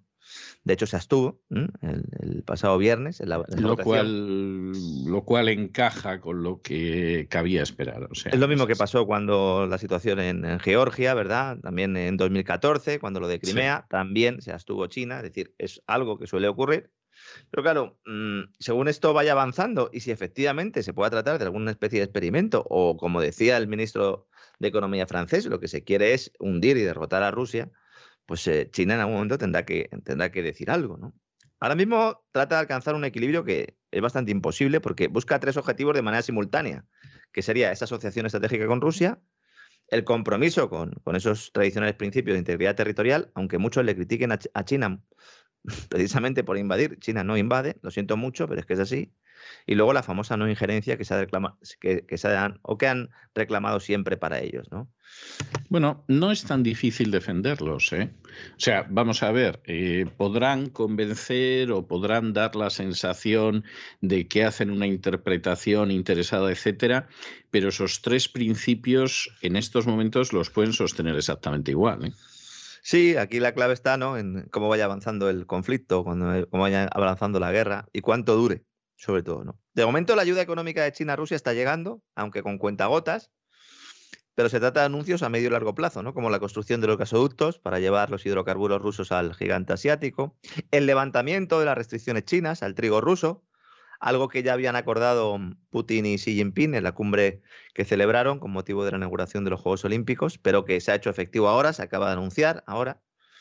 Hay otros sectores económicos donde Pekín podría ayudar a Moscú sin hacer mucho ruido, por ejemplo, a través del Banco de Desarrollo de China, el todopoderoso banco eh, que se utiliza para, muchas cosas, entre otras, pues podría servir también para hacer algún tipo de intervención financiera. Pero claro, la capacidad es limitada. 20 eh, el 20% del comercio bilateral está denominado en yuanes entre ambos países, tan solo el 20%, y poco más del 10% de las reservas rusas están en esa moneda, con lo cual la intervención puede ser limitada si se quiere hacer de tapadillo. Otra cosa es que se saliera ya directamente en rueda de prensa y se anunciara, pero eso yo no creo que se vaya a producir. China no ha salido al rescate de Moscú, algunos esperaban que saliera, eh, pero no. El Global Times, que es el periódico respaldado eh, también pues, por el gobierno, periódico estatal, podríamos decir, chino, dice que la posición de China sobre el conflicto es neutral, cito textualmente. Lo cual me encaja mucho con China. O sea, es que, es que China tiene una posición de yo no quiero líos. O sea, la posición, vamos a ver, eh, lo que voy a decir, hay gente que seguramente me ha oído decirlo antes y hay gente que se puede quedar sorprendida.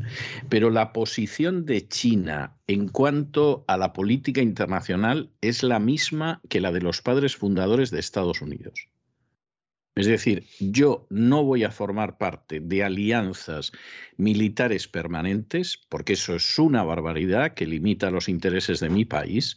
Llegado el caso, me aliaré con unos o con otros si hubiera una guerra, pero mientras tanto no va a haber alianzas militares permanentes. Dos, yo me dedico sobre todo a comerciar importándome un pimiento el régimen que tengan esos países. O sea, eso me trae absolutamente sin cuidado. Yo lo que quiero es comprar y sobre todo vender. Y tres, yo no me meto en conflictos.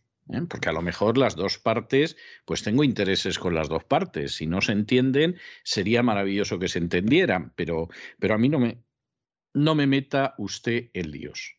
Es que además en este caso es justo así, efectivamente. No es que solo tenga interés en dos partes, es que China en todo momento ha dicho que ellos no van a violar ningún tipo de, sanción ni van, a, ni van a pasar por encima de lo que determine eh, pues ni Estados Unidos ni Europa con relación a Ucrania y a Rusia. ¿no? Y mientras Europa pues mantiene esa guerra económica con la que, como decíamos, aspira a destruir Rusia, ya en Alemania empiezan a surgir voces autorizadas que ponen sobre la mesa es algo que también es evidente, ¿no? Que las sanciones a los rusos pues afectan a hogares y empresas europeas. El ministro alemán de Economía que ha estado en Estados Unidos, ha indicado que tenemos que asegurarnos, dice él, de no imponer sanciones que nosotros mismos no podríamos soportar. Bueno, pues yo creo que es demasiado tarde y si no, pues miren cómo está el precio del gas, miren cómo está el precio del petróleo o miren cómo está el precio de la electricidad. El más caro de la historia en España ahora mismo. Mm, yo creo que con eso se dice todo, ¿no? Crecimiento del precio del gas en Europa, que en las últimas 24 horas ha subido en el mercado de futuros un 55% el precio. Mm, casi, bueno, pues eh, es que me estamos hablando de unas cifras en un solo día, 24 horas, y eso que el suministro no se, no, se ha interrumpido. Cuando se interrumpa, si se interrumpe, ¿a qué precio se va a ir el gas? Bueno, en cualquiera de los casos, como decía muy bien ayer don Roberto Centeno, la realidad es que han hecho el negocio del siglo las empresas gasísticas y petroleras de Estados Unidos es decir, había empresas que estaban al borde de la quiebra y han salido, pero maravillosamente. ¿eh? Sí, sí, bueno, el otro día incluso comentamos ¿no? que estaban eh, volviendo a, hacer exploraciones de fracking que habían quedado abandonadas y que están ya trabajando a, destajo. ¿no? A ver, insisto, el gasoducto ruso que pasa por Ucrania está bombeando el 100% de su capacidad a Europa. Pero en el caso del petróleo, aquí sí que hay más problemas porque alrededor del 70% del comercio de crudo ruso está congelado pues entre sanciones bancarias, aunque, insisto, eh, no se mantienen o, pueden seguir eh, realizando las transacciones por el sistema SWIFT, aumento de las tarifas de transporte, riesgos políticos mayores. De hecho, bueno, algunos puertos rusos no están encontrando compradores pese a ofrecer descuentos por su petróleo. Hay en países como en Reino Unido que ya directamente han dicho que ahí no atraca ningún barco ruso más. España ha pedido lo mismo, ¿eh? que, se acabe con el con el bueno pues con el, con el, tráfico marítimo ruso, ¿no? Como si no estuviéramos comprando eh, productos y como si no fueran necesarios, ¿no? A ver, Rusia es uno de los tres principales productores de petróleo del mundo, junto a Estados Unidos y Arabia Saudí, con lo cual, eh, si se perjudica la producción de petróleo de Rusia, eh, ¿quiénes son los dos países que ganan? Pues Estados Unidos y Arabia Saudí, evidentemente, ¿no? Hoy ha habido reunión de la OPEP, de la OPEP Plus, que precisamente eh, manejan, dirigen, gestionan, tutelan los señores de Arabia Saudí y de Rusia, y efectivamente ha habido acuerdo entre Arabia Saudí y Rusia para no bombear más petróleo para no aumentar ¿eh? el, volumen que ya habían previsto, esos 400.000 barriles diarios. Lo hemos explicado ya, pero resumiéndolo básicamente, la OPEP decidió un calendario para ir poco a poco eh, retomando la, oferta de petróleo, que se hundió eh, tras hundirse a su vez la demanda ¿no? en, el año de la pandemia, y no van a acelerar ese ritmo a pesar de las presiones evidentes para que así fuera. Claro, aquí tenemos un, contexto en el cual la Agencia Internacional de la Energía eh, dice que hay un problema, evidentemente, de oferta de petróleo. Los precios eh, así lo reflejan, ¿no? Con un barril ya superando los 100 dólares ampliamente. Y entonces está coordinando un plan que cobra aún más fuerza después de que la OPEC Plus eh, pues no haya decidido variar el guion para liberar hasta 70 millones de barriles de crudo de las reservas estratégicas para tratar de alguna manera ya no de bajar el precio, sino de conseguir que deje de subir. Estamos en una crisis del petróleo ahora mismo. Una crisis de petróleo, como siempre, por motivos políticos, ¿eh? no porque haya problemas para sacarlo de, las plataformas. ¿eh? Esta intervención estaría liderada por Estados Unidos, que podría poner hasta 60 millones de barriles en el mercado. Aunque esto no se ha confirmado por el momento, es una noticia que ha salido en muchas agencias financieras internacionales, pero no hay confirmación por parte de Estados Unidos de que esto sea así. En principio no se cambia la política de aumento gradual de producción, como digo, se mantiene el aumento de 400.000 barriles por día, que ya está programado, y como consecuencia, pues nada, eh, cada vez que va uno a echar la gasolina, ya lo está viendo, pues agarrémonos, porque en un par de semanas eh, veremos toda la cara a esto, ¿no? Sobre todo en nuestras facturas de la luz. En España, como no, el presidente Ahora, del gobierno. Hay gente, antes de que usted entre en el tema de España, hay gente que le ha venido el mismísimo Lucifer a ver, ¿eh? porque el negocio que está haciendo con esto es absolutamente indescriptible indescriptible. sí, es que las guerras sirven para eso, fundamentalmente, para hacer negocio matando, matando, matando gente. Básicamente es eso. Sí, sí, sí. Lo podemos y, monetizando, pues monetizando la muerte de la gente. Eso es, eso es, monetizando las, vidas humanas, ¿no? El Reino Unido, como digo, ha confirmado que está solicitando a, todos sus puertos que rehuyan toda navegación rusa. España es otro de los países que lo está pidiendo, Dinamarca también. Vamos a ver. Si esto se extiende a toda Europa, sería, pues no sé, un, estadio más ¿no? en esta guerra económica contra Rusia. Va a haber problemas de suministros importantes de productos básicos. Pero no solo en Rusia, en Europa también. Los rusos, otra cosa no, pero acostumbrados a pasar las canutas están. Nosotros también. ¿A quién vamos a mirar cuando empiezan a llegar las facturas de la luz, cuando veamos... Cuando veamos que no se suben los salarios de acuerdo a la inflación, los sindicatos hoy han pedido en España un incremento salarial del 5%, cuando la inflación es del 7,5%, es que ni siquiera las empresas pueden asumir un incremento salarial del 5%. No, eso, eso es inasumible. Es triste porque efectivamente la gente lo va a pasar muy mal, muy mal, muy mal, pero, pero efectivamente eso es muy triste, pero es lo que hay. ¿eh? Y le van a echar la culpa a la guerra de Ucrania. Eh, sí, los rusos. Sí, sí, como no, la, eh, como usted sabe, como no había subido ni el gas, ni la electricidad, ni nada en España antes de la guerra, o sea, es, es la forma maravillosa de culpar a la guerra. Y van a estar todos de acuerdo, además. O sea, todo el mundo va a decir que la culpa la tiene la guerra, aunque es mentira, porque efectivamente el Partido Popular está a ver si gobierna con el Partido Socialista. Eh, en Vox ha prevalecido cierta orientación de política exterior sobre otra orientación de política exterior que también estaba en el partido. Y bueno, ¿para qué vamos a hablar ya de otras fuerzas políticas, no? Es que hemos pasado en dos semanas de la recuperación está en marcha hace falta un plan de choque para paliar la recesión que viene por la guerra de Ucrania, que es lo que ha dicho esta mañana Pedro Sánchez. Sí, totalmente. O sea, le ha venido de maravilla. Pedro Sánchez debe de estar, que vamos, todos los días debe de rezar algo parecido a, a Titosoros de mi vida, tú eres niño como yo, por eso te quiero tanto que te doy mi corazón, porque, porque es que verdaderamente le viene de maravilla. Sea, entre el desplome del Partido Popular por un lado, que cuando estén para elegir a Feijó para que vuelva a pastorear las fuerzas del partido, va a convocar elecciones seguramente anticipadas para ganarlas. Y que va a echar de la culpa de todo, pues en vez de a su pésima gestión, al hecho de que las fuerzas rusas han entrado en Ucrania. Vamos, eh, Pedro Sánchez tiene que estar exultante de felicidad en estos momentos.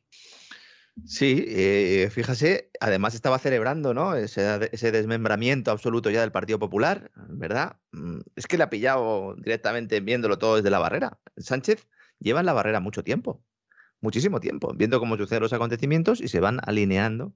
Esa baraca, ¿no? Que decían que algunos que tenía, bueno, yo creo que más que baraca es que ahora mismo está montando un barco que, que, cuyo rumbo... Lo, lo, decían también de Franco, ¿eh? o sea que de hecho el término viene de ahí porque era lo que decían los moros en su día, sí, ¿no? que Franco sí, tenía baraca y, y, y, es verdad que efectivamente estuvo en situaciones en pues las este estuvo, este se murió, se murió eh, de presidente, ¿eh? bueno, de, sí. de, dictador, ¿no?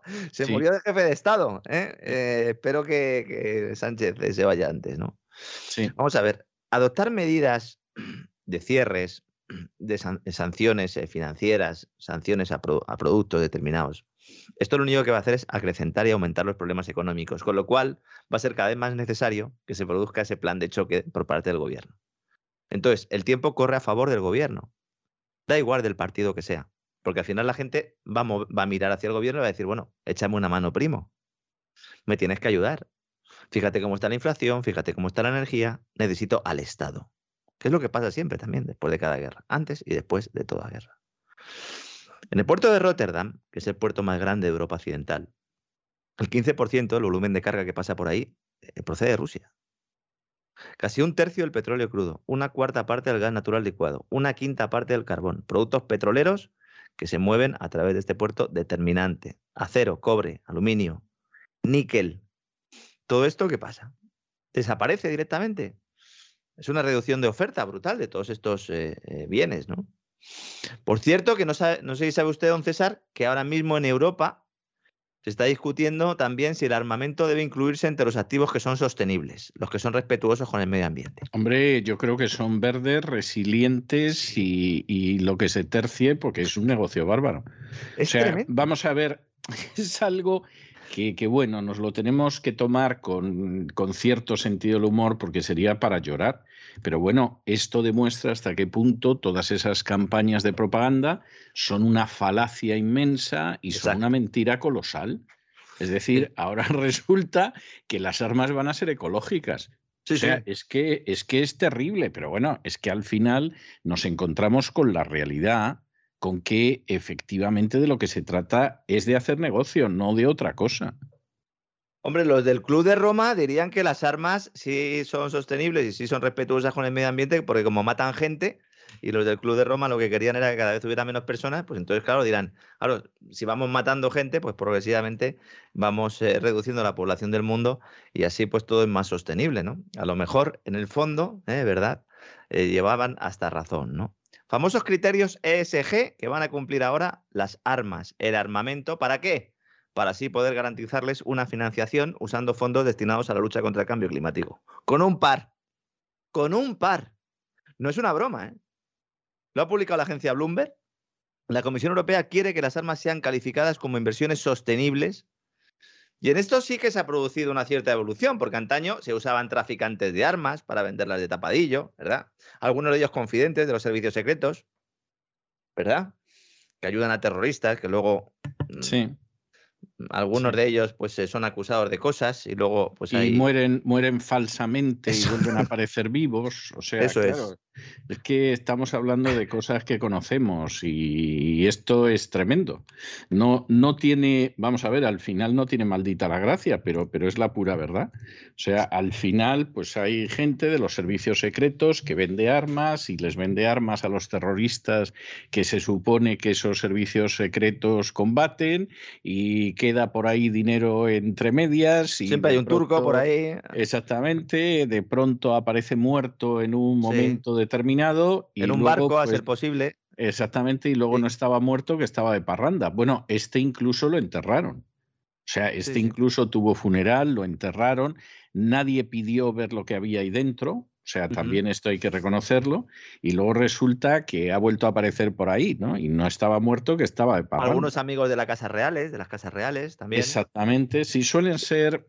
Si hay casa real, eh, la casa real lo suele andar por ahí. Sí sí. Sí, sí, sí, Las cosas como son. para aquella, aquella gente que confía, como confía en los reyes, en las casas reales y tal, y luego pues te das cuenta de que están a favor de la agenda globalista y se ponen el pin hasta para ducharse.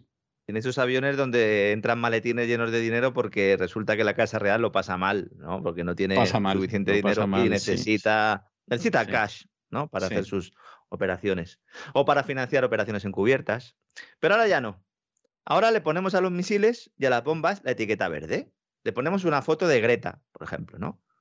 Y ya no solo no hay que venderlas por la puerta trasera, ahora ya las compramos con dinero de los contribuyentes, porque es armamento sostenible, resiliente e inclusivo. a esto hemos llegado, señores. En estos momentos, Europa está debatiendo la nueva taxonomía destinada a las normas para calificar un determinado activo como sostenible. Ya hablamos del gas y la nuclear, ¿verdad? En su momento, esto es otra cosa, que es atendiendo a los criterios ESG, taxonomía Criterios SG, que son creación del economista Jeffrey Sachs, por lo menos inspirados, como las encíclicas papales, y que son parte intrínseca de esa agenda 2030-2030. ¿no? En esa taxonomía, lo que se hace es una lista, básicamente, de lo que es sostenible y lo que no. Hay unos burócratas que ahí dicen, a ver, las armas, ¿son sostenibles o no son sostenibles? ¿Son verdes o no son verdes? Y resulta que el complejo militar industrial, evidentemente, está aprovechando la guerra de Ucrania para pedir que el armamento esté incluido en la lista, lo cual coincide con el anuncio del canciller alemán que asegura que estamos en una nueva era que obligará a destinar miles de millones de euros y de dólares a la compra de armamento. Claro. La OTAN sale muy reforzada de todo este jaleo. Sí. Muy reforzada. Bueno, más, más que la OTAN en sí, eh, los fabricantes de armas y el complejo militar industrial. Sí, pero bueno, al final lo que se hace es se dice, bueno, hay que aumentar el presupuesto de la OTAN, que sabe usted, don César, que eso era algo que estaba ahí medio parado, ningún país terminaba, Ninguno quería entrar en ello y, y al final pues estamos en esto. Claro, claro. La puerta del cielo es angosta, pero la del infierno es muy amplia, ¿verdad? Pues por ahí está entrando todo el mundo. Y hablando Ancho y espacioso, sí. Eso es. Es el camino que lleva a la perdición, sí. hablando del camino a la perdición, BlackRock, madre mía, accionista relevante de las grandes compañías del IBEX y de prácticamente las grandes compañías de todo el planeta, con intereses evidentemente en armamento, Big Pharma, bueno, mm, financiero, no hay prácticamente ningún, ningún sector donde no estén estos. Y dicen que el viejo continente, que Europa básicamente ha muerto. ¿eh? Han enviado un informe, un documento a la SEC, a la Security and Exchange Commission, a la Comisión Nacional del Mercado de Valores de Estados Unidos. ¿eh? Lo ha mandado BlackRock ETF Trust que dicen los analistas que rezuma cansancio, agotamiento hacia un mercado con innumerables marcos regulatorios y con naciones dirigidas por gobiernos impredecibles y ahora en guerra. Manda tela que los señores de BlackRock, que llevan aquí con los empresarios, ¿verdad? Compartiendo mesa mantel y cama con todas las autoridades, que meten la cuchara en todos los platos que hay, ahora nos digan que resulta que es que la política de los países de la Unión Europea ha sido impredecible y que está sujeta a la influencia de ideologías y de grupos políticos disruptivos. Sí, sí, sobre todo teniendo en cuenta que el CEO de BlackRock manda todos los años una carta a principio de año a las empresas diciendo cómo tienen que actuar. O sea, lo cual evidentemente no es una interferencia, no es en absoluto intentar controlar, no, porque eso para eso es BlackRock. Una carta es algo Vamos a ver, yo comprendo que los medios de comunicación mientan e intoxiquen masivamente como lo están haciendo. O sea, lo entiendo. Porque es que realmente lo que aquí se está moviendo ya en estos momentos son centenares de miles de millones de dólares. Y evidentemente ante eso se inclina cualquiera, lo disfrazas de lo que sea y cuentas lo que, lo que ellos quieran, pero es algo verdaderamente de escándalo, de escándalo. Sobre todo porque es que llevan estos en un lado eh, promoviendo todo ese caldo y luego se apartan y dicen, uff, qué mala está esta comida que habéis hecho. ¿Cómo que, está mala la comida? Pero si la has hecho tú.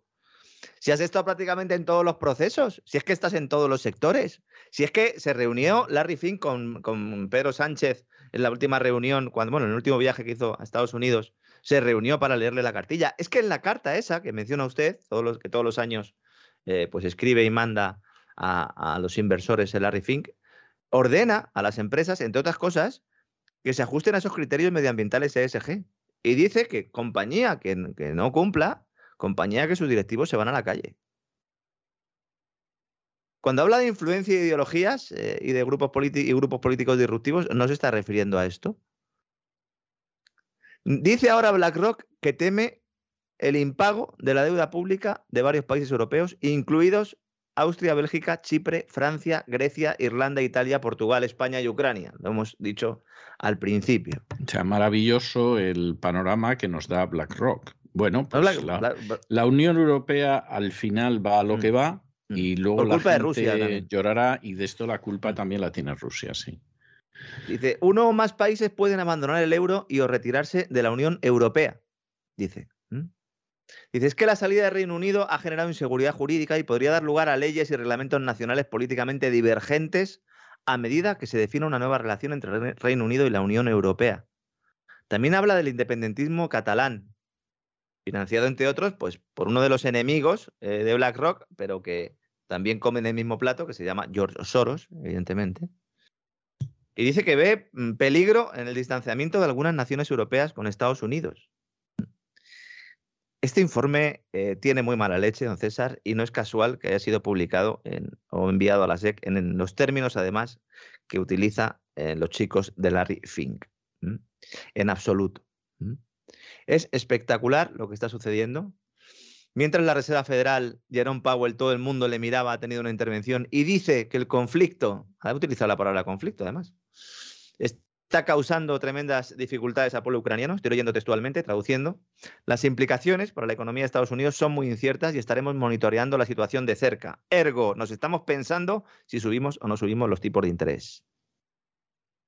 A lo que también planteamos aquí. Hoy había también algunos economistas en la prensa española reclamando que esa subida de tipos no se produzca. Si estamos con una inflación del 7,5, eh, con la energía como está creciendo en los precios, que esto, eh, el incremento en los precios de la energía se traduce a toda la economía, transporte, etcétera, etcétera, ¿no? Si además tenemos un problema de suministros de alimentos, sobre todo de grano, en el caso de, Rusia. Cuidado también con las industrias específicas que necesitaban tierras que se sacaban de Ucrania. Vamos a hablar de esto en unos cuantos días, de lo que esconde realmente Ucrania, eh, además de, lo que sale en los medios de comunicación. Ahora mismo, las empresas cerámicas, la industria cerámica del este de España, está comprando tierra a Portugal, eh, porque claro, no le viene la de Ucrania. Y le están comprando tierra a los portugueses. Fíjese usted todo lo que se genera. Y esto al final, evidentemente, son incrementos de precios. Pues si con todo este contexto alcista de precios no se suben los tipos de interés, pues entonces vamos a asistir a uno de los mayores empobrecimientos de la historia. Por lo menos de la historia reciente. Entonces los tipos de interés tendrán que subir. Y cuando suban y se produzca la temida recesión, entonces también la culpa la tendrá la invasión rusa o la intervención rusa o la guerra de Ucrania, como queramos llamarlo. Bueno, mientras tanto, eh, pues eh, las acciones de las empresas de armamento están subiendo como la espuma y los bancos empiezan a descontar ese escenario intervencionista eh, que se ha producido y que no tiene mucho que ver con la exposición que tengan los bancos a Rusia, los bancos occidentales me refiero, sino a unos posibles controles de capitales que se pudieran aplicar. Algo de lo, que, también habla BlackRock y que yo creo que de todo es lo que más miedo nos puede dar, ¿no? Porque BlackRock considera muy posible que, cito textualmente, para evitar un mayor deterioro económico, en Europa se puedan aplicar sin previo aviso controles de capital. Controles de capital. Muy bien, estupendo, no tendréis nada y seréis felices. Exactamente, exactamente. Mm. Y se hace los sorprendidos, dice, ahí va. Dice, igual, mm, igual puede, puede haber, se pueden restringir los movimientos de capital que entran y salen de sus países, dice. Mm. Y luego, claro, evidentemente, esto lo analiza porque considera y sabe que esto puede afectar negativamente a los inversores en su fondo. Recordemos que BlackRock y Vanguard todavía no han dicho esta boca es mía con respecto a los activos rusos que tienen.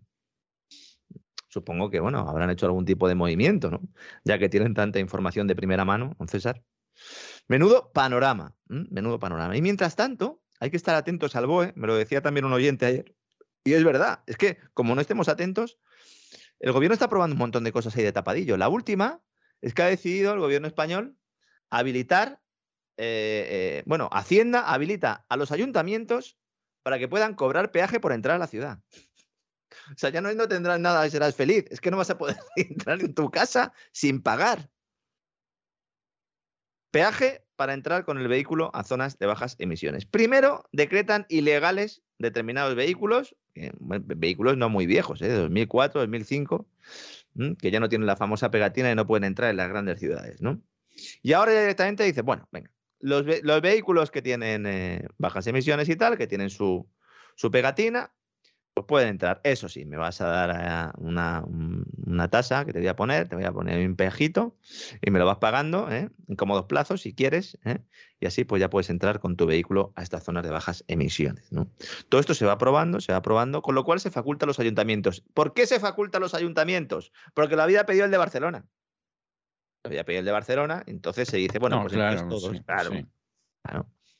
Dice, no, esto es estupendo. Gracias a esto, pues podremos tener áreas libres de humos y congestión. ¿eh? Pero si va a estar la gente metida en su casa, ¿a dónde vas a ir? ¿Mm? ¿A dónde vas a ir? Es que es tremendo, ¿eh? Es tremendo lo que está ocurriendo en todo el mundo. Y mientras tanto, pues supongo que para que los niños eh, sean cada vez más idiotas, ¿verdad? Y no puedan analizar el mundo en el que van a crecer, esto es lo que me da más pena de todo, ¿eh? como padre, el mundo en el que van a crecer. También es cierto que en todas las épocas pensamos, ¿no? Que, la situación es muy mala y seguramente lo es, pero luego los chavales, si tienen una buena base, pues podrán salir adelante y tener algo de criterio. Pero bueno, después de que el gobierno haya decidido ya eliminar las notas, directamente, ¿no? Porque ¿para qué sirven las notas? Total. No, las notas, eh, en fin, de todo. Hombre, las hay porque así puedes saber que estás suspendido en cuatro asignaturas y que aún así pasas de curso. O sea, eliminar las notas al 100% tampoco se puede decir. Sí o no, ¿no? Pero, pero bueno, esto es lo que hay. Yo estoy preocupado, sobre todo porque no sé si voy a poder ayudar a mis hijos, porque como ahora las matemáticas, ya sabe usted que ahora son socioafectivas, las matemáticas han decidido. Las matemáticas son socioafectivas. Sí. Han decidido. Qué bonito, qué bonito lo que me acaba usted de decir, ¿eh? es el nuevo currículo de primaria del gobierno que, bueno, pues eh, pretendiendo incentivar que se creen vocaciones profesionales, cito textualmente una vez más, libres de estereotipos sexistas, han decidido crear las matemáticas socioafectivas para darles un enfoque socioemocional y con perspectiva de género. Es decir, ¿qué es eso de que el uno sea uno? Pues no, será uno o una, señores. ¿Eh? ¿Y el dos? ¿Qué pasa con el dos? Dos o dosa, imagino. tres o tresa. Y así podemos seguir hasta el infinito. Evidentemente. Fábricas de idiotas. Los colegios lo son ya, pero lo van, a, lo van a ser más. Son fábricas de idiotas. Crean borregos. Policías del calentamiento global. Policías de la Agenda 2030. No van a saber sumar y restar, porque claro, si sabes sumar y restar, a lo mejor te das cuenta de que no tienes nada y entonces a lo mejor no eres tan feliz. Claro, si no sabes sumar y restar, pues tengas o no tengas, pues no sabes lo que tienes. Ni quién es el responsable de que no tengas lo que, lo que tienes. Combatir actitudes negativas, dicen. ¿eh? Eh, saber gestionar los sentimientos.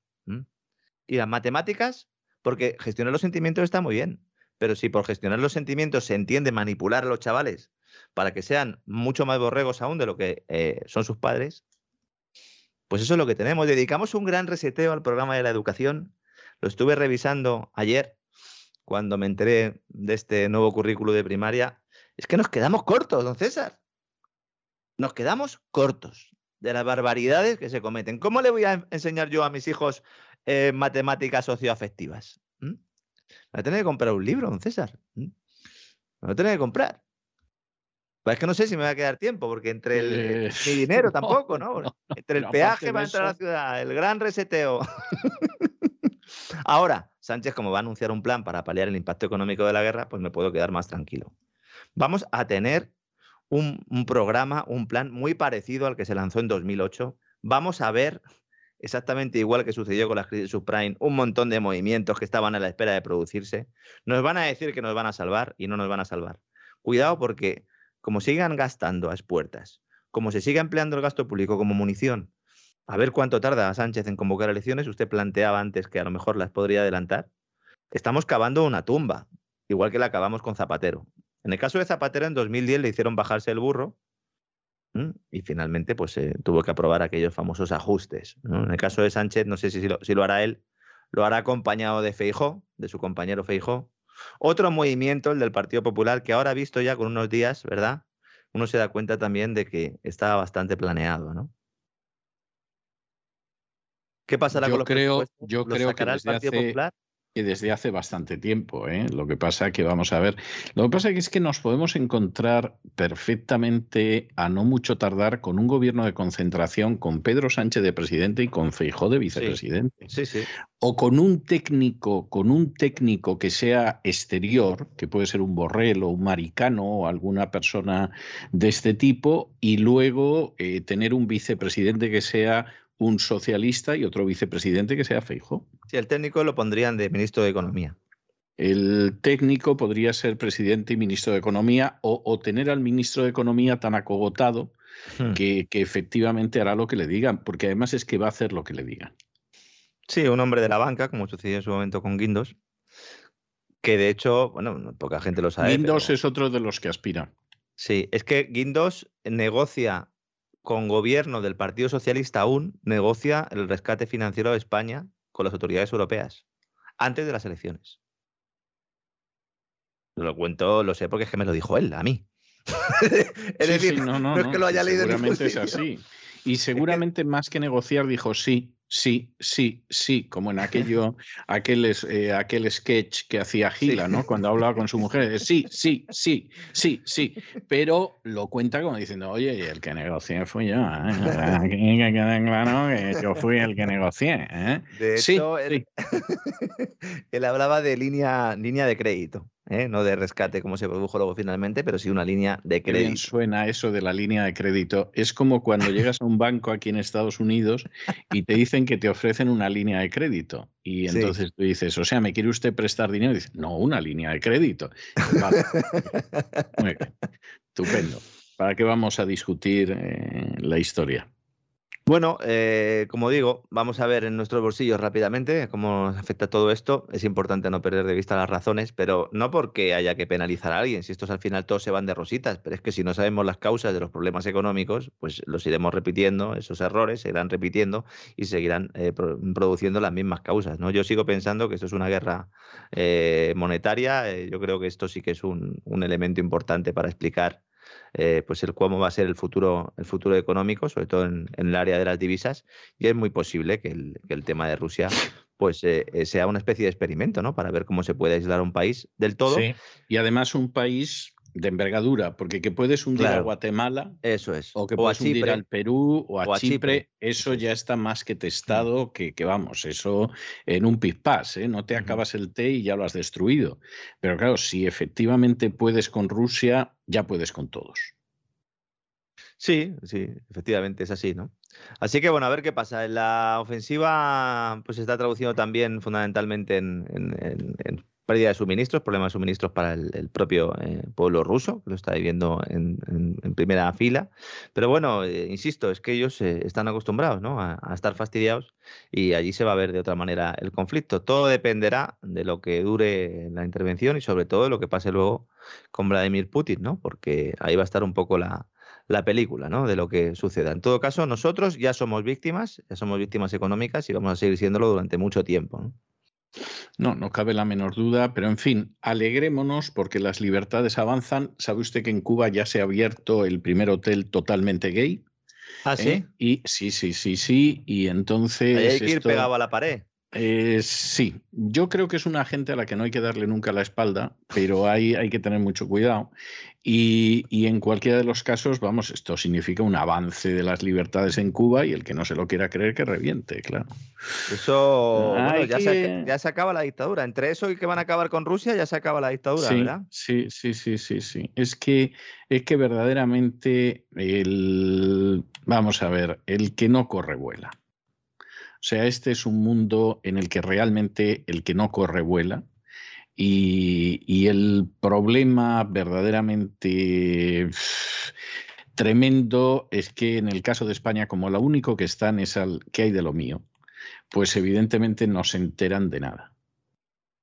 Y así va, por desgracia, para los pobres españoles. A ver qué influencia decir. tiene todo esto también en ese lanzamiento de las divisas digitales, que yo ahora mismo es lo que, es lo que más estoy intentando analizar. Todavía es pronto para saberlo, hay que estar atentos, hay que ver un poco lo que va sucediendo. Sobre todo, eh, nos servirá esa reunión de la Reserva Federal para ver el tono y al final a ver qué hacen con los tipos de interés. Porque si se decide finalmente aplazar esa subida de tipos de interés, eh, en Europa yo creo que se va a aplazar, eh, en Estados Unidos está por ver pues será un mensaje claro de que la teoría monetaria moderna ha triunfado y por lo tanto que vamos a una era de inflación permanente. ¿eh? Y la bueno, única manera en... de acabar con esa... La única no, manera no, de luchar sí. desde los poderes públicos, luchar entre comillas, porque no es una lucha, es implantar las divisas digitales para evitar que haya corridas bancarias. Y eso es un, una dictadura monetaria que yo creo que es a la que vamos, pero a ver qué sucede. Sí, sí, sí. Bueno, la verdad es que es que es Ahora algo, ya sabe por qué tenía el billete tremendo. en la mano de 10 euros, ¿verdad? Sí, sí, sí, y comprendo los lagrimones que, que le caían, o sea, es, es, que lo comprendo todo. O sea que, en fin, es, es así, pero bueno, ¿qué le vamos a hacer? Eh, Voy a fin, estudiar matemáticas socioafectivas que me van a hacer, me van a hacer falta. sí, sí, sí, no me cabe la menor duda de que le van a hacer falta, porque y verá usted cuando llegue a otras materias, la química socioafectiva. A ver, ¿por qué no puede existir la ácida sulfúrica? o sea, es que nitrato de amonio, ¿cómo que nitrato de amonio? Eh, exactamente, nitrata de amonia.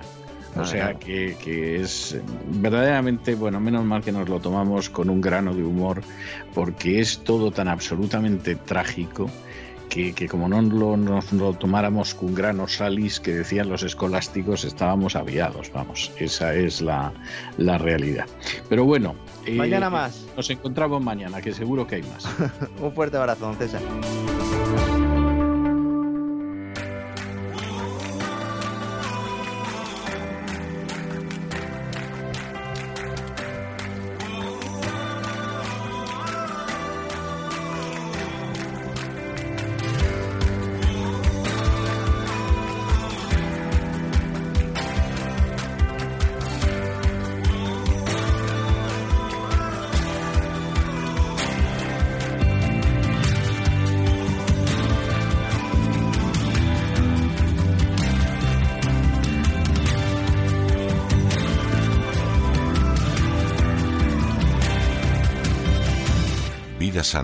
Con Elena Kalinnikova.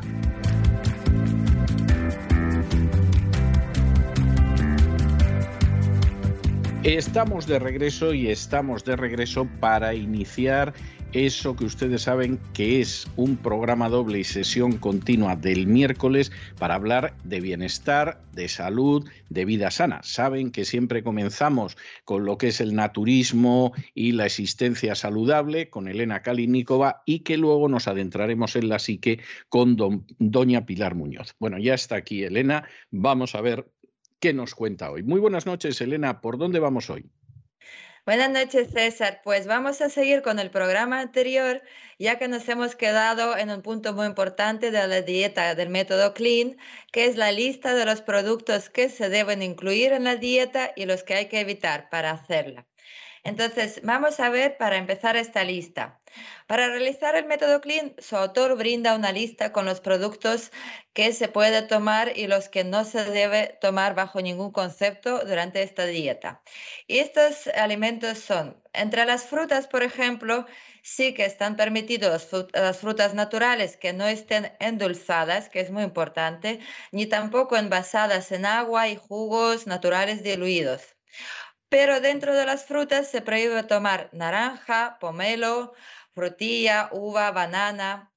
Y entre los sustitutos lácteos, por ejemplo, em, sí que se puede tomar leche de arroz, avena, almendras y coco, pero se prohíbe completamente tomar la leche normal, el queso, la crema, el yogur y la mantequilla.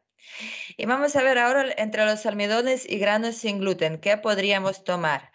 Pues el autor dice que sí al arroz integral, al mijo, al trigo sarraceno, quinoa, amaranto, pero eh, nos prohíbe el trigo, maíz, cebada, avena y cuscús. Y dentro de las proteínas animales ya se puede relajar uno un poco porque sí que están permitidos los pescados de agua fría, pollo, cordero, pavo, animales de casa, como por ejemplo podría ser el pato. Pero no se permite tomar pescado crudo, carne vacuna y de cerdo, embutidos, fiambres, salchichas y mariscos. Dentro de proteínas vegetales se nos em, permitiría tomar lentejas, legumbres, pero estarían prohibidas todos los productos de soja. Y las nueces, dentro de las nueces y semillas eh, se nos permite tomar avellanas, nueces, em, digamos, de California, almendras, castañas, semillas de sésamo, de calabaza y de girasol.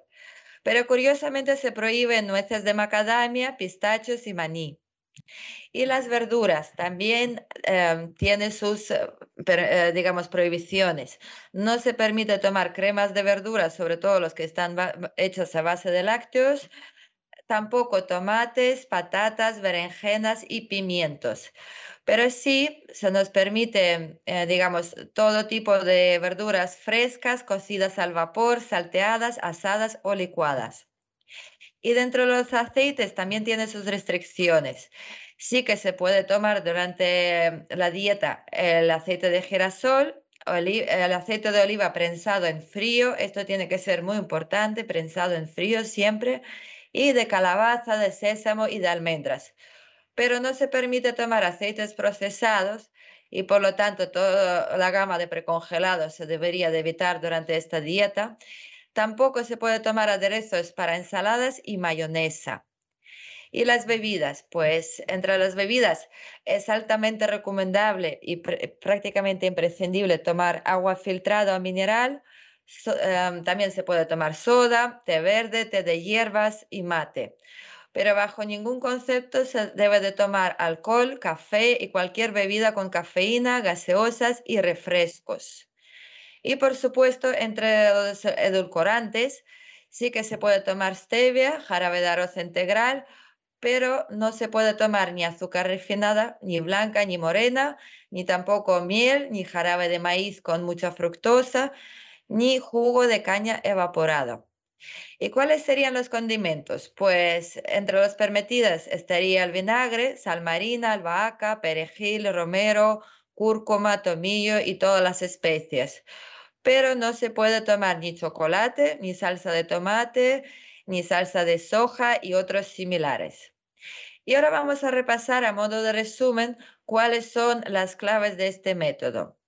Pues se hacen dos comidas líquidas al día y una sólida durante 21 días. Y tienen que pasar unas 12 horas de ayuno entre la última comida de un día y la primera comida del día siguiente. Los alimentos que se consumen pues deberían ser orgánicos, incluso algunas carnes que están permitidas también deberían ser de origen orgánico. Y mm, es un plan que se puede adaptar, como ya habíamos dicho, fácilmente a los vegetarianos, así que tampoco habría ningún problema. Pero se recomienda hacer una preparación previa de una semana cuando ya habíamos comentado en el programa anterior, iríamos pues reduciendo el consumo de ciertos alimentos. Y la alimentación, por supuesto, durante esos 21 días debería ir acompañada con, digamos, eh, ejercicio, movimientos y sobre todo se recomienda el yoga y los masajes. ¿Y cuál sería el rol de la medicina tradicional según el autor del libro? Pues en sintonía con los tiempos que vivimos, la medicina tradicional pues busca soluciones inmediatas, como todos lo sabemos. Por eso no se pregunta cuál es el origen de un síntoma o de un dolor, sino que lo neutraliza con medicamentos, tratamientos invasivos y cirugía. Y Alejandro Jürgen plantea que la comunidad médica todavía no se ha puesto a analizar cuál es la relación entre, por ejemplo, las toxinas que acumulamos en el cuerpo y las enfermedades en consecuencia que padecemos. Es más, considera que en realidad al consumir medicamentos nos cargamos aún más de sustancias nocivas que el cuerpo debe asimilar.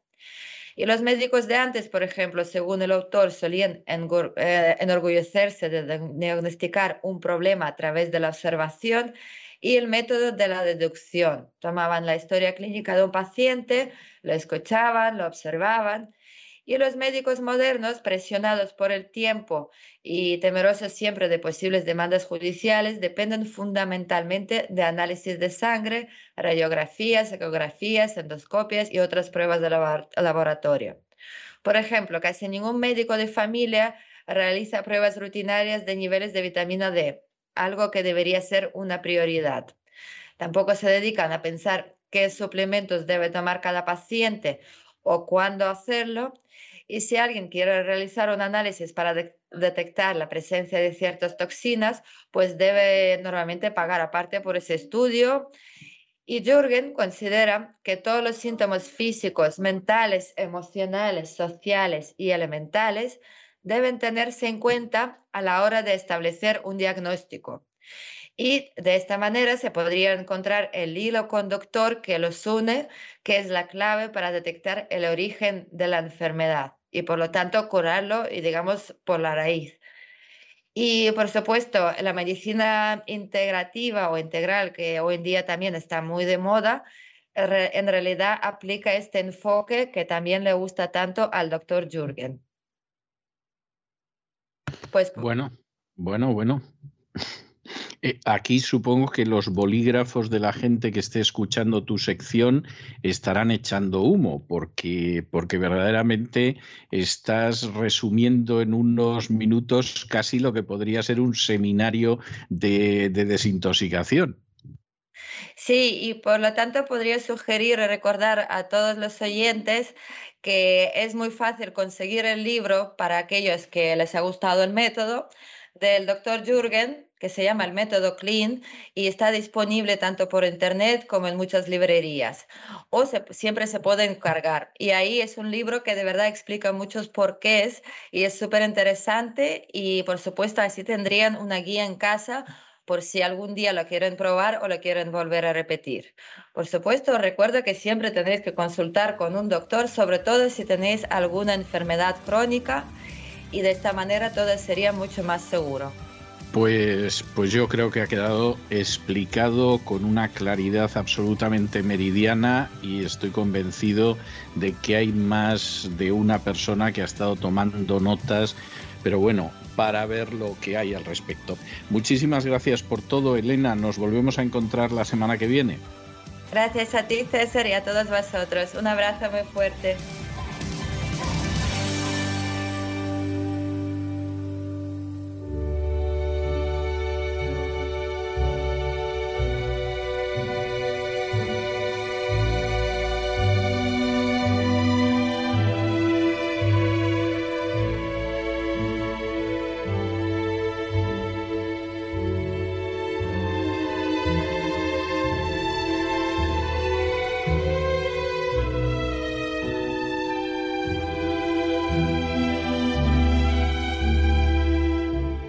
Adentrándonos en la psique con Pilar Muñoz.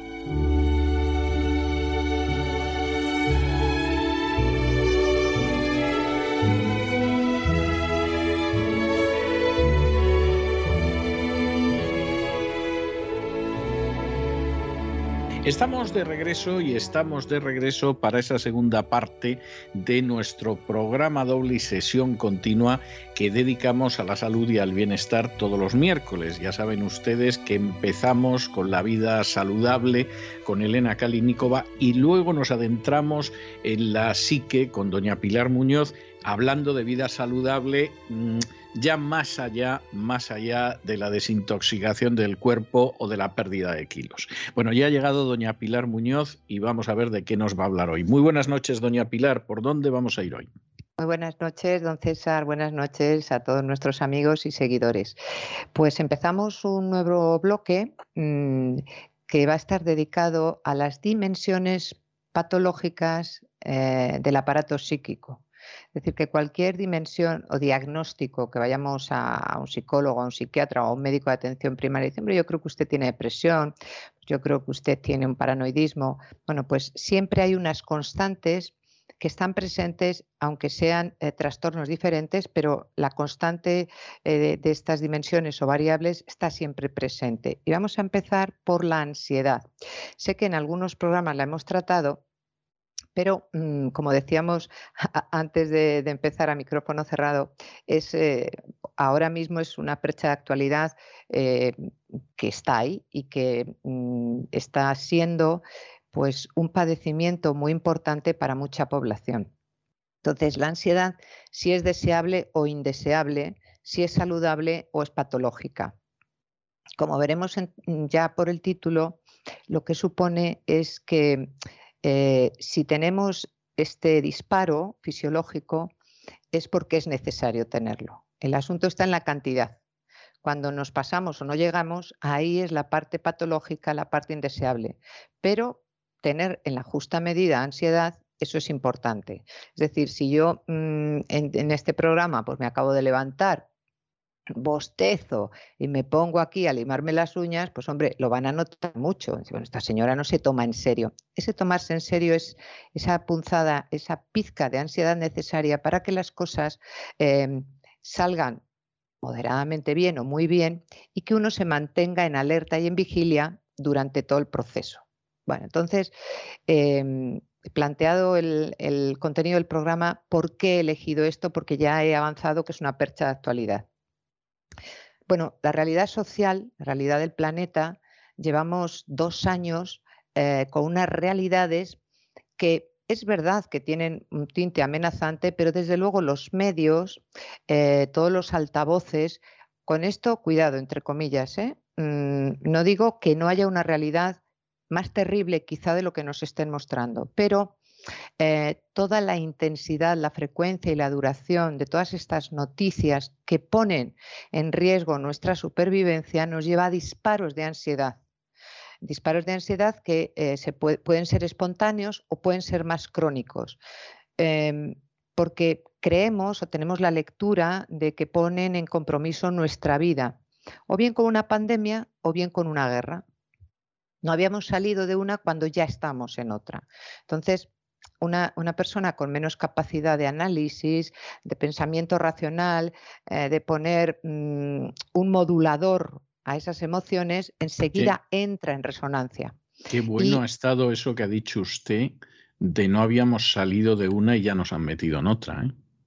Pero no quito nada de, de, lo sintácticamente lo que he dicho. No, no, no, no, no tengo ninguna duda. Metido. No tengo ninguna duda de que no quita usted absolutamente nada, pero que me parece muy bien la observación que usted ha hecho. Es decir, no hemos salido de una y ya nos han metido en la otra. Claro, probablemente eh, mm, sin, sin, utilizar la variable en paranoide ni suspicaz, que en sucesivos programas lo veremos, pero cuando uno tiene un espíritu lógico, deductivo, inductivo, convergente, uno da tres pasos más atrás viendo el escenario que es muy difícil porque eh, cualquier medio de comunicación, cualquier político, sea de una zona del espectro, sea de otra, es acuciante las noticias, eh, nos implican rápidamente una posición, nos, nos, sobre todo nos implican un movimiento emocional. Entonces dices, aquí las grandes élites, los que realmente controlan el tablero de, de la jugada, eh, tienen tres cuerpos más adelante y esto llevan tiempo planificando, organizando y a lo mejor no es el contenido que nos están expresando. Pero claro, para esto la población tiene que estar en un estado de equilibrio y de raciocinio que es imposible porque el propio liderazgo lo impide, o sea, nos, nos emborrachan de emociones. Y además unas emociones que si nos movilizasen estaría, bueno, hasta bien, ¿no? Pero eh, yo veía el noticiero y tal, y por supuesto que son imágenes, ¿cómo no le va a levantar a uno una empatía? Em, incluso una rabia, un asco de ver a una niña, quizá de las, las que más eh, impacto emocional ha tenido en mí, es que con todos esos trenes atestados de gente huyendo, una niña perdida, que, su, propia madre pues, eh, se, había, se había despistado de ella y la niña de la madre, ¿no? Claro, eso deja un impacto. Bien, no estaba yo terminando de regustar esa emoción cuando rápidamente aparece mm, el tiempo o aparecen los deportes.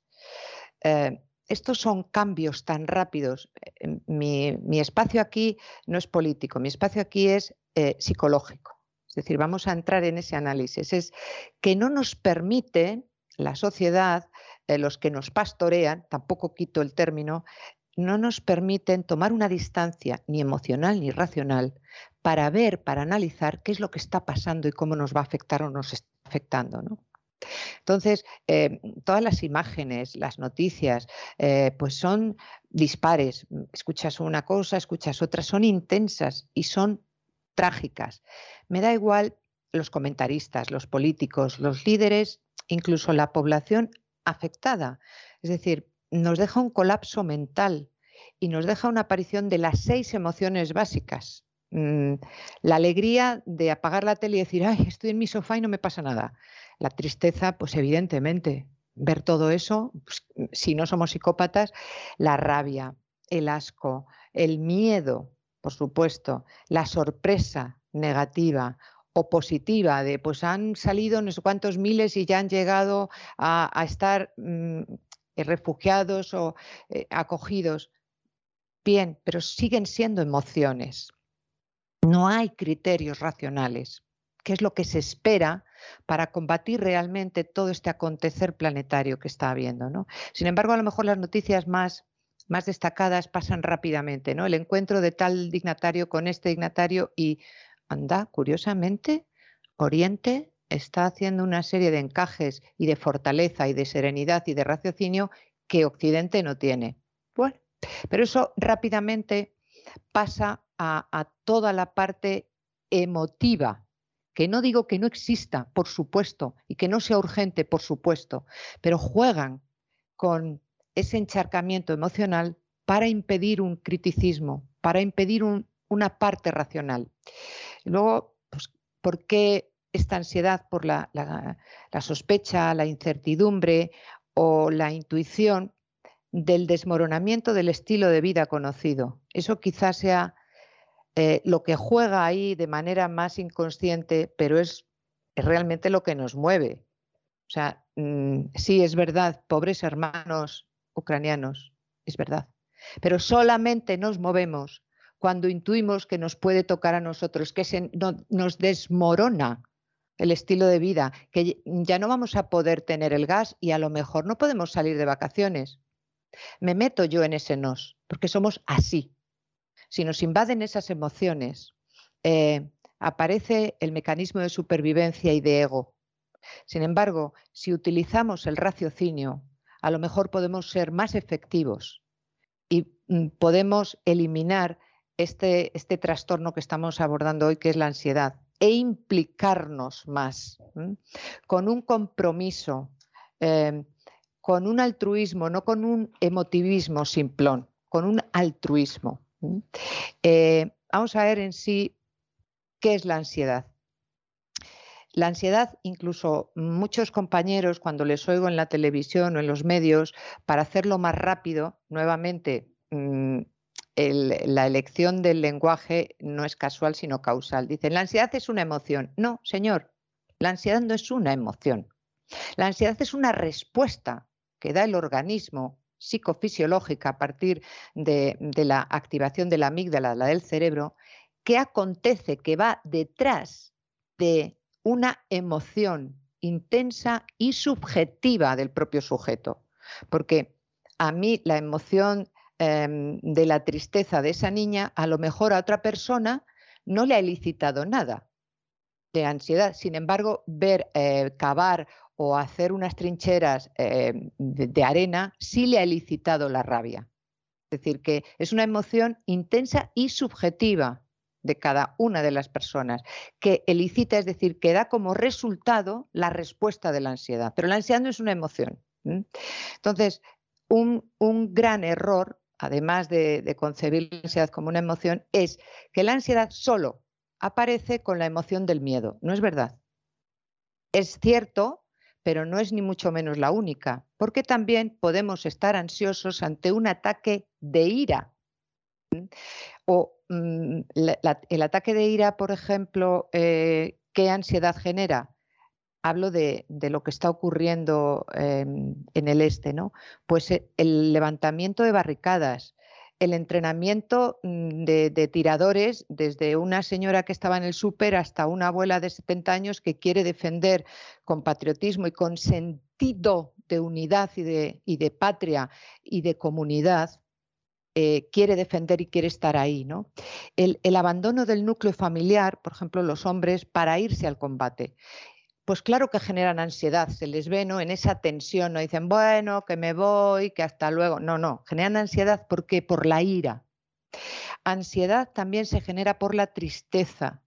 Eh, la incertidumbre da mucha tristeza, el, desabastecimiento, el ver a, personas eh, en, los refugios, en las discotecas, el quebranto de la normalidad, el que un día te levantas y estás oyendo las sirenas y dices, y, mi vida y, toda la rutina, pues eso da tristeza, ¿no?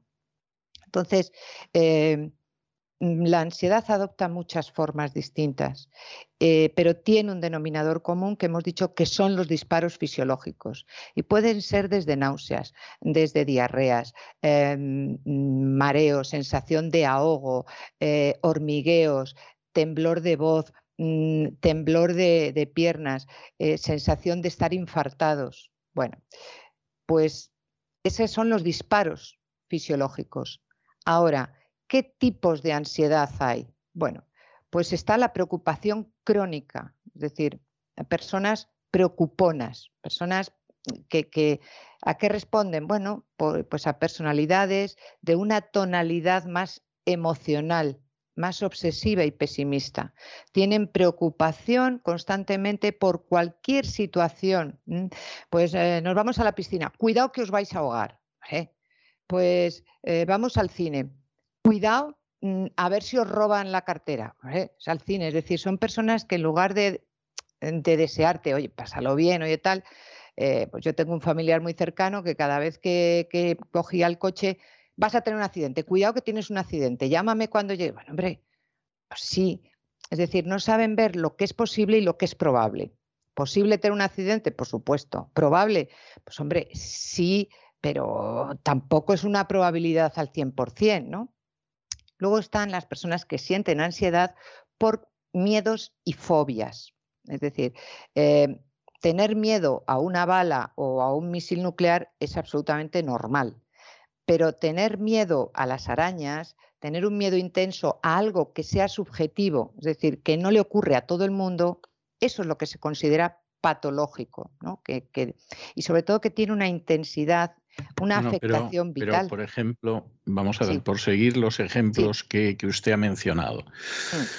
Bueno, un bombardeo nuclear, eh, hombre, evidentemente es algo temible, no, no cabe la, la menor duda, pero usted me dirá cuántos bombardeos nucleares se han producido en las últimas décadas. o sea que, e, bueno, el miedo. el miedo, también es relativo. O sea, eh, seguramente habría muchas más razones para tener miedo a, a, un, eh, a un accidente de automóvil que, que a un bombardeo nuclear. Sí, sí, lo entiendo, don César. Pero precisamente el miedo ese patológico es un miedo que no hace falta que se haya experimentado, pero que haya estado em, incluso vivido a nivel vicariante, o sea, que has visto muchas películas de Bruce Willis y entonces em, pues, pues temes ese disparo nuclear o la propia virtualización del miedo, porque hay gente pues, pues que tiene miedo a, estar dentro de un espacio, de un habitáculo pequeño y nunca ha tenido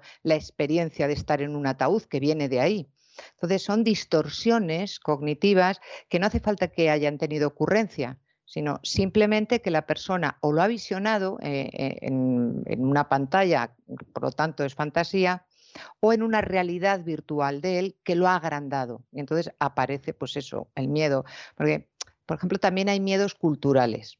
Eh, el miedo a, los reptiles, sobre todo a las serpientes en Occidente y sobre todo a las mujeres. Ay, no me digas eso, por favor, que ya incluso hay conductancia de piel. Y en África no. Están más conviviendo con ellos, ¿no? Y por el estilo de vida. Luego, no necesariamente, dice, pero bueno, ¿cuántas, ¿cuántas veces has tenido tú una serpiente al lado? No, no, ni me lo nombres, ni me lo nombres, nunca, pero no quiero. Es decir, que se instalan ahí pues, por esas razones vicariantes, que lo has visto en otros, o simplemente mm, por, esa eh, magnificación a nivel eh, cognitivo y sobre todo emocional, que es lo que se dispara. Luego está la ansiedad, que esto ya entra en relación con los otros. La ansiedad por la actuación. Es decir, hay personas que se encuentran paralizados cuando tienen que actuar bajo la mirada o la evaluación de los otros. Tan sencillo como una entrevista de trabajo. Hablar en público, mm, lo que estamos haciendo usted y yo ahora. Em, pues eh, en un examen tener que hacer una exposición oral, que por ejemplo en los países anglosajones obligan a los alumnos para tener una destreza mm, mm, verbal y, bueno, un manejo del vocabulario y de la presencia, obligan esto. Aquí empieza en algunas universidades, sobre todo privadas, a hacer este tipo de evaluación y la gente aparece con unos estados de ansiedad, no puedo, hay bloqueos, rubefacción, taquicardias. Hombre, es que esto es una canallada, esto no se puede hacer. No, hombre, no, si es un reto que te viene bien. ¿Cómo me va a venir bien? Digo, pues cualquier disciplina que sea, cualquiera, aunque seas un informático, tendrás que presentar a, eh, eh, pues en, un proyecto que tengas, tendrás que ir a Telefónica o donde sea a exponer esto, ¿no? No, no, les cuesta mucho.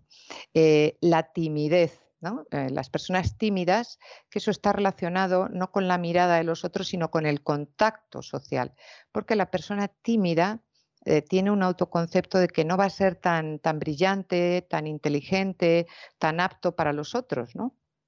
Y es una cuestión perceptiva, es decir, esto aparece en su mente y por lo tanto lo que vivimos y lo que estamos pensando en nuestra mente genera nuestras emociones y nuestras conductas. Eh, los ataques de pánico, estos sí que son profundamente desagradables, ¿no? Porque tiene una, aparición muy súbita, y hay un gran compromiso orgánico, porque se viven dolores y malestares similares, ya lo hemos dicho antes, a una persona que se está infartando. Y dice, ah, bueno, pues, ¿qué le pasa a usted? ¿Ha tenido, pues no sé, eh, le han despedido el trabajo? Eh, ¿Ha encontrado a su pareja siéndole infiel? No hace falta que haya lo que llamamos en psicología un estímulo discriminativo. Pero cuando se hace la biografía de esta persona que entra a urgencias, sí que se ve que hay un sumatorio de adversidades, hay un rastreo biográfico de que va tragando, de que va tragando, de que ha ido acumulando sin deshacer los nudos.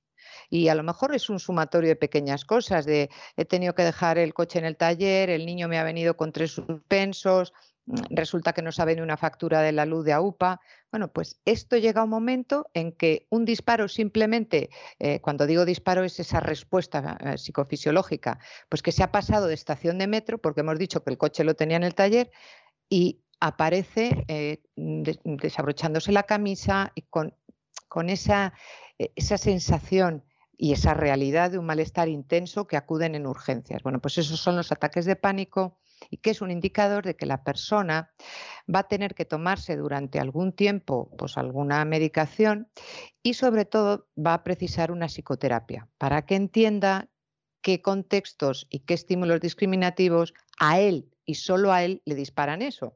Porque a otros a lo mejor, pues a una persona que tenga mucho dinero, en la factura de la luz no le dispara nada. A lo mejor le dispara la risa, pues bien por él. Em, hay personas también eh, con ansiedad por agorafobia y esto se ha visto mucho después de, la pandemia. ¿Y es en qué consiste? Bueno, pues que el sujeto, la persona se siente profundamente en peligro, desprotegido y abandonado cuando se encuentra fuera de su, refugio, de su santuario, que es su casa. Porque piensa que le va a ocurrir algo terrible y que no va a disponer del repertorio suficiente para combatir el ataque o la carencia. Hombre, que ahora mismo salgan del refugio a por alimentos y, tengan agorafobia, es que eso no es agorafobia, es que eso es una vigilancia porque hay una realidad. Pero claro, cuando alguien ahora, después de haber visto muchas imágenes eh, y, mucha dosis de televisión, sale al súper y oye un helicóptero, porque ya me ha, me ha, parecido en estos seis días que llevamos de guerra, eh, se ha sentido profundamente angustiado y ha corrido a meterse en el coche. Pues esto, esto, sí es agorafobia bueno, en el porque, caso de un porque español. Esperan, esperan que hasta el Escorial lleguen los helicópteros. Exacto.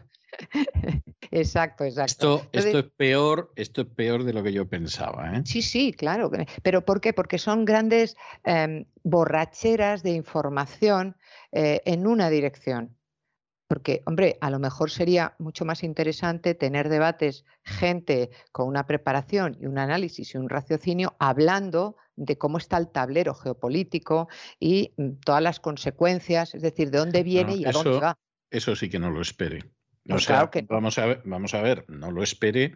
Nosotros llevamos haciéndolo muchísimo tiempo, Claro, pero, claro. pero, pero lo que yo veo es que la cosa en cuanto a los medios en España y no solo en España ha ido a todos peor. lados. Claro, porque es que lo fácil es hacer un reportaje a pie de estación con que además utilizan esas imágenes, caramba, que son hermanos, que están sufriendo. No hagáis, eh, para mí eso sí que es demagogia y es tomar en vano el dolor profundo de los otros. Hombre, vamos a ser más serios, vamos a hacer una ayuda de verdad, de verdad, pero es, que todas las tomas, todas eh, las notas de prensa que dan están a pie eh, del dolor y del sufrimiento, es decir, es lo mismo que el sálvame, pero en versión guerra. Y eso es lo que genera estos disparos que estamos analizando. Hay, otro tipo de, comportamientos que subyace la ansiedad, que son las obsesiones y las compulsiones, es decir, lo que se conoce como el TOC. ¿no? Y es que hay, hay, invasión y presencia de obsesiones o pensamientos que, que, se llaman PAN, pensamientos automáticos negativos, y que conducen a la persona a realizar una serie de rituales para combatir eso. Es decir, que, mmm, vale, para evitar que suspenda a mi niño, tengo que rezar tres Aves María. ¿Y por qué no cuatro o una? No, no, son tres o para que mmm, en mi casa esté libre de, pongo mmm, dos crucifijos y una imagen de la Virgen de la Consolación. Eh, no me meto con eso, pero que son rituales que tienen más que ver con eso, con las obsesiones y con la superstición, pero que generan mucha ansiedad, porque si esa persona no logra hacer ese ritual, pues va a tener en ese momento una calidad de vida muy baja y sobre todo tiene disparos que le van a producir eso que hemos dicho, ese malestar físico tan intenso. Después, por supuesto, que esto lo, estábamos viviendo ya con personas que han mmm, perdido a seres queridos en, la pandemia y todo el desmadre de cifras y de desaparición de cadáveres y 15 días después aparecen las cenizas. Y lo veremos, desgraciadamente, después de, de que esto pues, se tranquilice con las bajas y el efecto de la guerra. Y es el trastorno de estrés postraumático.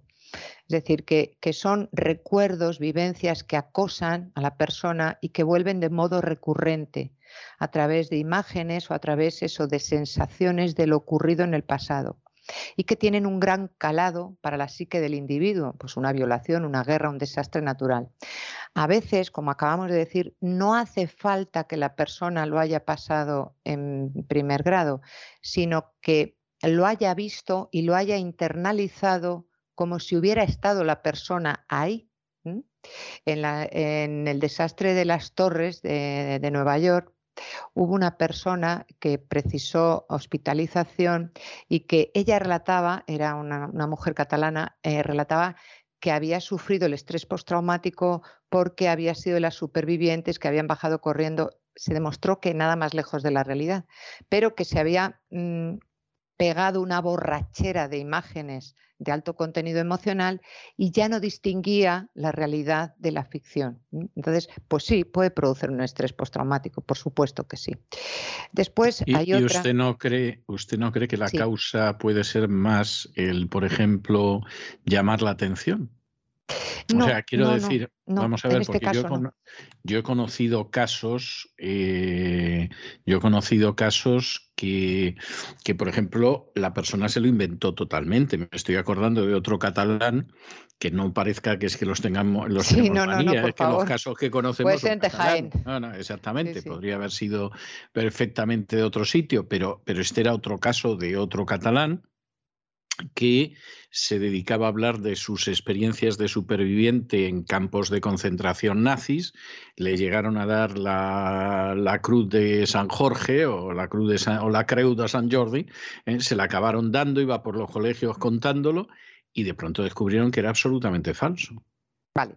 Y, yo en este caso no creo que es que hubiera leído muchos libros sobre el holocausto y se lo acabó creyendo. O sea, este era, era un mitómano, no, no había otra historia, ¿no? Y yo no sé, el caso de la catalana esta, que yo recuerdo haberlo leído en su día, pues yo no sé si no fue un caso parecido. Mm, por lo que yo leí, que tampoco voy a dar una, unos datos muy precisos porque ya se pierden el tiempo, pero eh, esto correlaciona con personalidades mucho más vulnerables, previamente mm, como con eh, una dificultad cognitiva, mm, es decir, personas con un bajo cociente intelectual y poco entrenamiento lógico. Cuidado, cuidado. Yo no digo que las personas que tengan bajo eh, cociente intelectual tengan eh, este tipo de problemas. Digo que hay determinadas variables que son concomitantes con determinados padecimientos. Pero me ha alegrado que haya dicho esto de, mm, esta persona. Sí, yo no lo sé tampoco, yo no lo sé bueno, pues es otro pero me lo pregunto, ¿no? Bien, es otro trastorno. Es el trastorno facticio o de conversión. Es decir, que la persona simula, incluso puede, eh, a través de intensificar esa simulación, por ventajas personales o sociales. Y claro que se genera ansiedad, pero es, mm, digamos, más fácil de abordar porque en el fondo responde a lo que usted ha dicho, una mitomanía, incluso que se la cree el sujeto que más que intención de engañar al otro, lo que tiene es la intención de sobresalir él.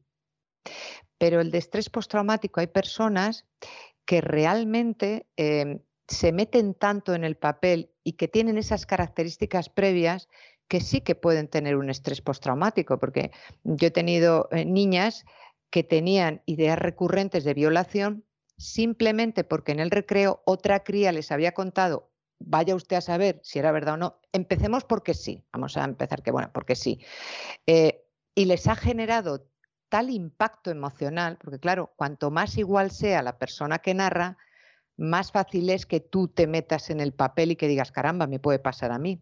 Entonces generan, hombre, no estrés postraumático tan intenso como la persona que lo ha vivido, pero sí se puede generar este estrés postraumático con la consabida ansiedad. Eh, este otro que vamos a desgranar ahora es triste, me parece triste con lo que está cayendo, pero es verdad. Es la preocupación por el aspecto físico, es decir, el trastorno dismórfico de, lo corporal. La persona le obsesiona el pensamiento sobre su imagen que también es parte de toda la colonización, de toda la hoja de ruta, del el cuerpo, el género y el libro gordo de Petete. Y entonces la persona considera que está habitando un cuerpo que no es el correcto, que tiene una versión grotesca, inadecuada, y entonces aparecen unos estados de ansiedad terrible eh, que les lleva pues eso, a hacer barbaridades, atrocidades con la comida, con el ejercicio físico extenuante. ¿Por qué digo que es triste? Porque viendo las imágenes que hay, tan impactantes y tan de dolor, pero no ha acabado de decir usted, no, la realidad de las imágenes están ahí, aunque no haya imágenes. Uno sabe lo que son las alarmas de los bombardeos y la gente angustiada en el metro y la, angustia de no saber si van a comer hoy. Eso, aunque no nos pusieran las imágenes, somos capaces, porque tenemos una lógica y una experiencia vicariante de lo que es una guerra, de saberlo. No, eh, hablo de, eh, sobre todo, poblaciones más jóvenes que con la que está cayendo en este país con N cuestiones y más allá de nuestras fronteras con otras N cuestiones, que se estén dedicando ya, como el otro día tuve una niña, la operación bikini y que qué horror que tengo una 38 y quiero una 34. Entonces, ahí hay que acompañar a la persona para reducir esa ansiedad, pero hay que resituarle en el entorno que estamos y decir, cuidado, que te estás preocupando por esto y se te está olvidando que cuando acabes tus estudios va a haber un gran paro. Y a lo mejor eh, eso te debería movilizar más, no para perder más peso, sino para intentar tener una formación lo más completa y, lo mejor posible. Bueno, pues en esas estamos del aspecto físico. Y preocupaciones, que esto también ha aumentado con el COVID, por la salud propia, es el, el, típico trastorno de hipocondría, que son quejas constantes, dolores, malestares amplificados, aunque ciertos. Es decir, pues yo he tenido tos, afortunadamente no he tenido el COVID, bueno, pues he tenido tos, pero de ahí a decir, ya, ya está, ya está aquí, em, el problema pulmonar ya está aquí. Pues no, no.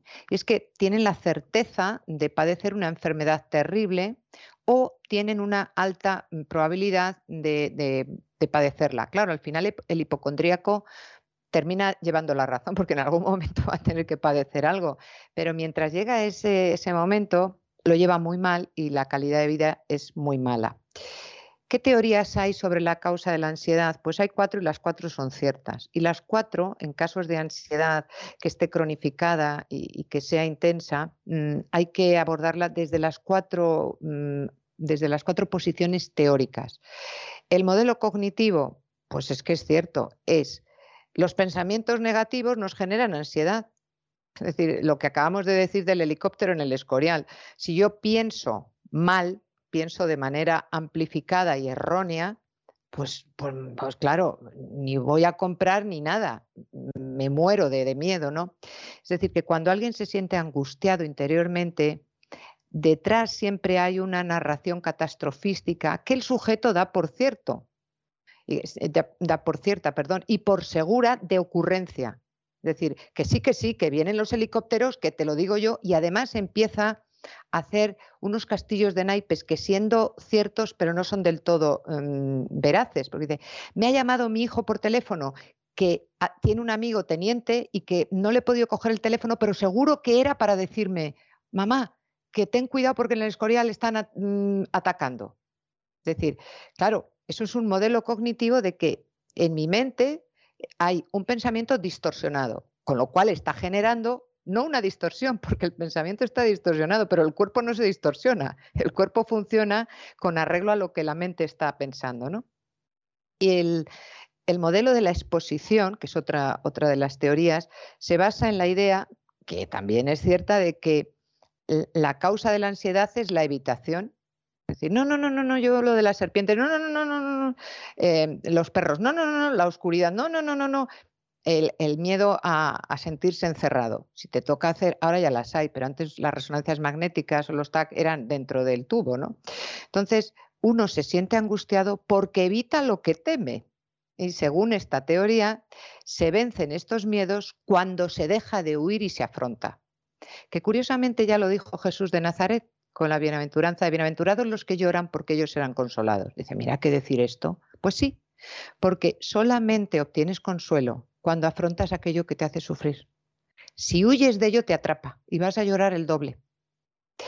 El, tercer modelo es el de la emoción oculta y mm, este es muy interesante porque basa en que la idea de la ansiedad está relacionada por el exceso de amabilidad. Esto es cierto porque a mí, hasta que no he sido consciente, me pasaba. Y es que las personas ansiosas eh, son menos asertivas, necesitan agradar, temen los conflictos. Entonces, en esa situación de amabilidad, cuando lo que está pidiendo el contexto no es que seas borde, es que seas asertiva, eh, intentan controlar, todo está bien, sí, sí, ningún problema, yo me cargo, yo me hago cargo, yo tal. Y después viene el desmoronamiento y la ansiedad diciendo, madre mía, ¿y ahora cómo puedo yo con esto? Pero me he comprometido en algo que no puedo, pero es que soy tonta. Bueno, pues es el modelo de la emoción oculta. Y el cuarto modelo, que también es cierto, es el modelo biológico. Y es que hay personas que genéticamente vienen más predispuestas a padecer ansiedad. Pues sí, de hecho todo el genoma humana, eh, humano se ha visto que hay genes que son concomitantes con el alcoholismo, concomitantes con la depresión y concomitantes con la ansiedad. Que se exprese o no se exprese, pues va a depender del contexto. Es decir, que si caes en una familia que bueno, que hay un patrón hereditario, pero por las características de latitudes o por las características espirituales o por las características culturales, se inhibe más que otra que viven en tensión y en preocupación constante y aquello es, hay que tirar la basura por la noche y ya es, cuidado, cuidado, cuidado, cuidado, que... Bueno, pues mm, el modelo biológico se resuelve evidentemente con una pauta mm, farmacológica para que combata, para que equilibre el desequilibrio químico que pueda existir. Eh, dicho lo cual, ¿me queda algo de tiempo, don César?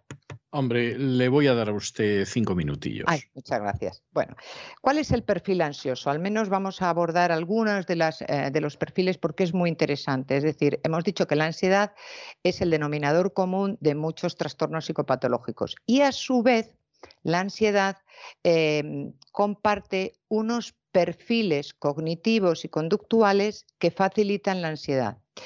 Eh, y que las personas que tienen ansiedad, si nos escuchan con atención, verán, sobre todo les pido que si vuelven a escuchar el, podcast, eh, escriban, porque esto es un ejercicio que hago yo con los pacientes, escriban aquellas eh, conclusiones o aquellas frases o reflexiones que digan, esto me pasa a mí.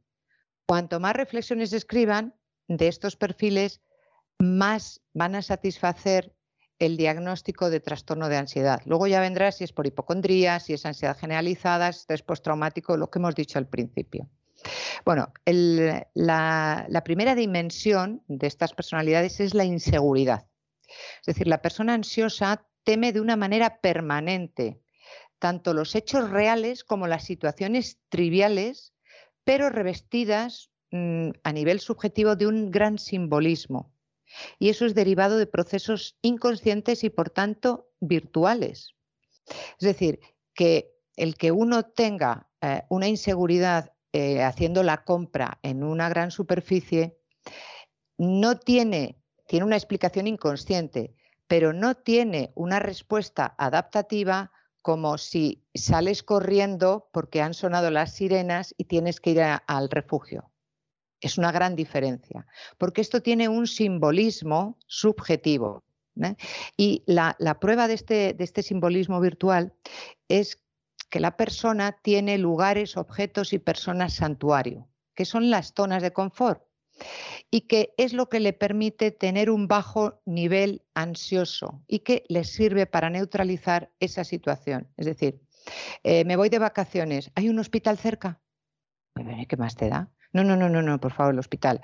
O mm, tengo que ir a, pues a, una zona de Madrid peligrosa, me llevo una navaja, pero ¿para qué te vas a llevar una navaja? No, por si acaso, luego no sabes ni utilizarla, por si acaso. El teléfono móvil.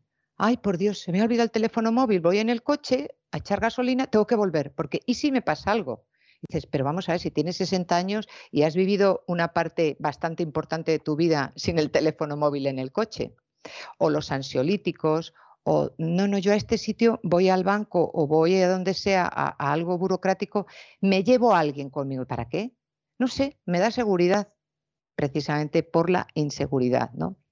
Y todos estos mecanismos eh, de confort o santuario son utilizados como un infalible reductor, como un salvoconducto imprescindible para afrontar esa situación o el día a día.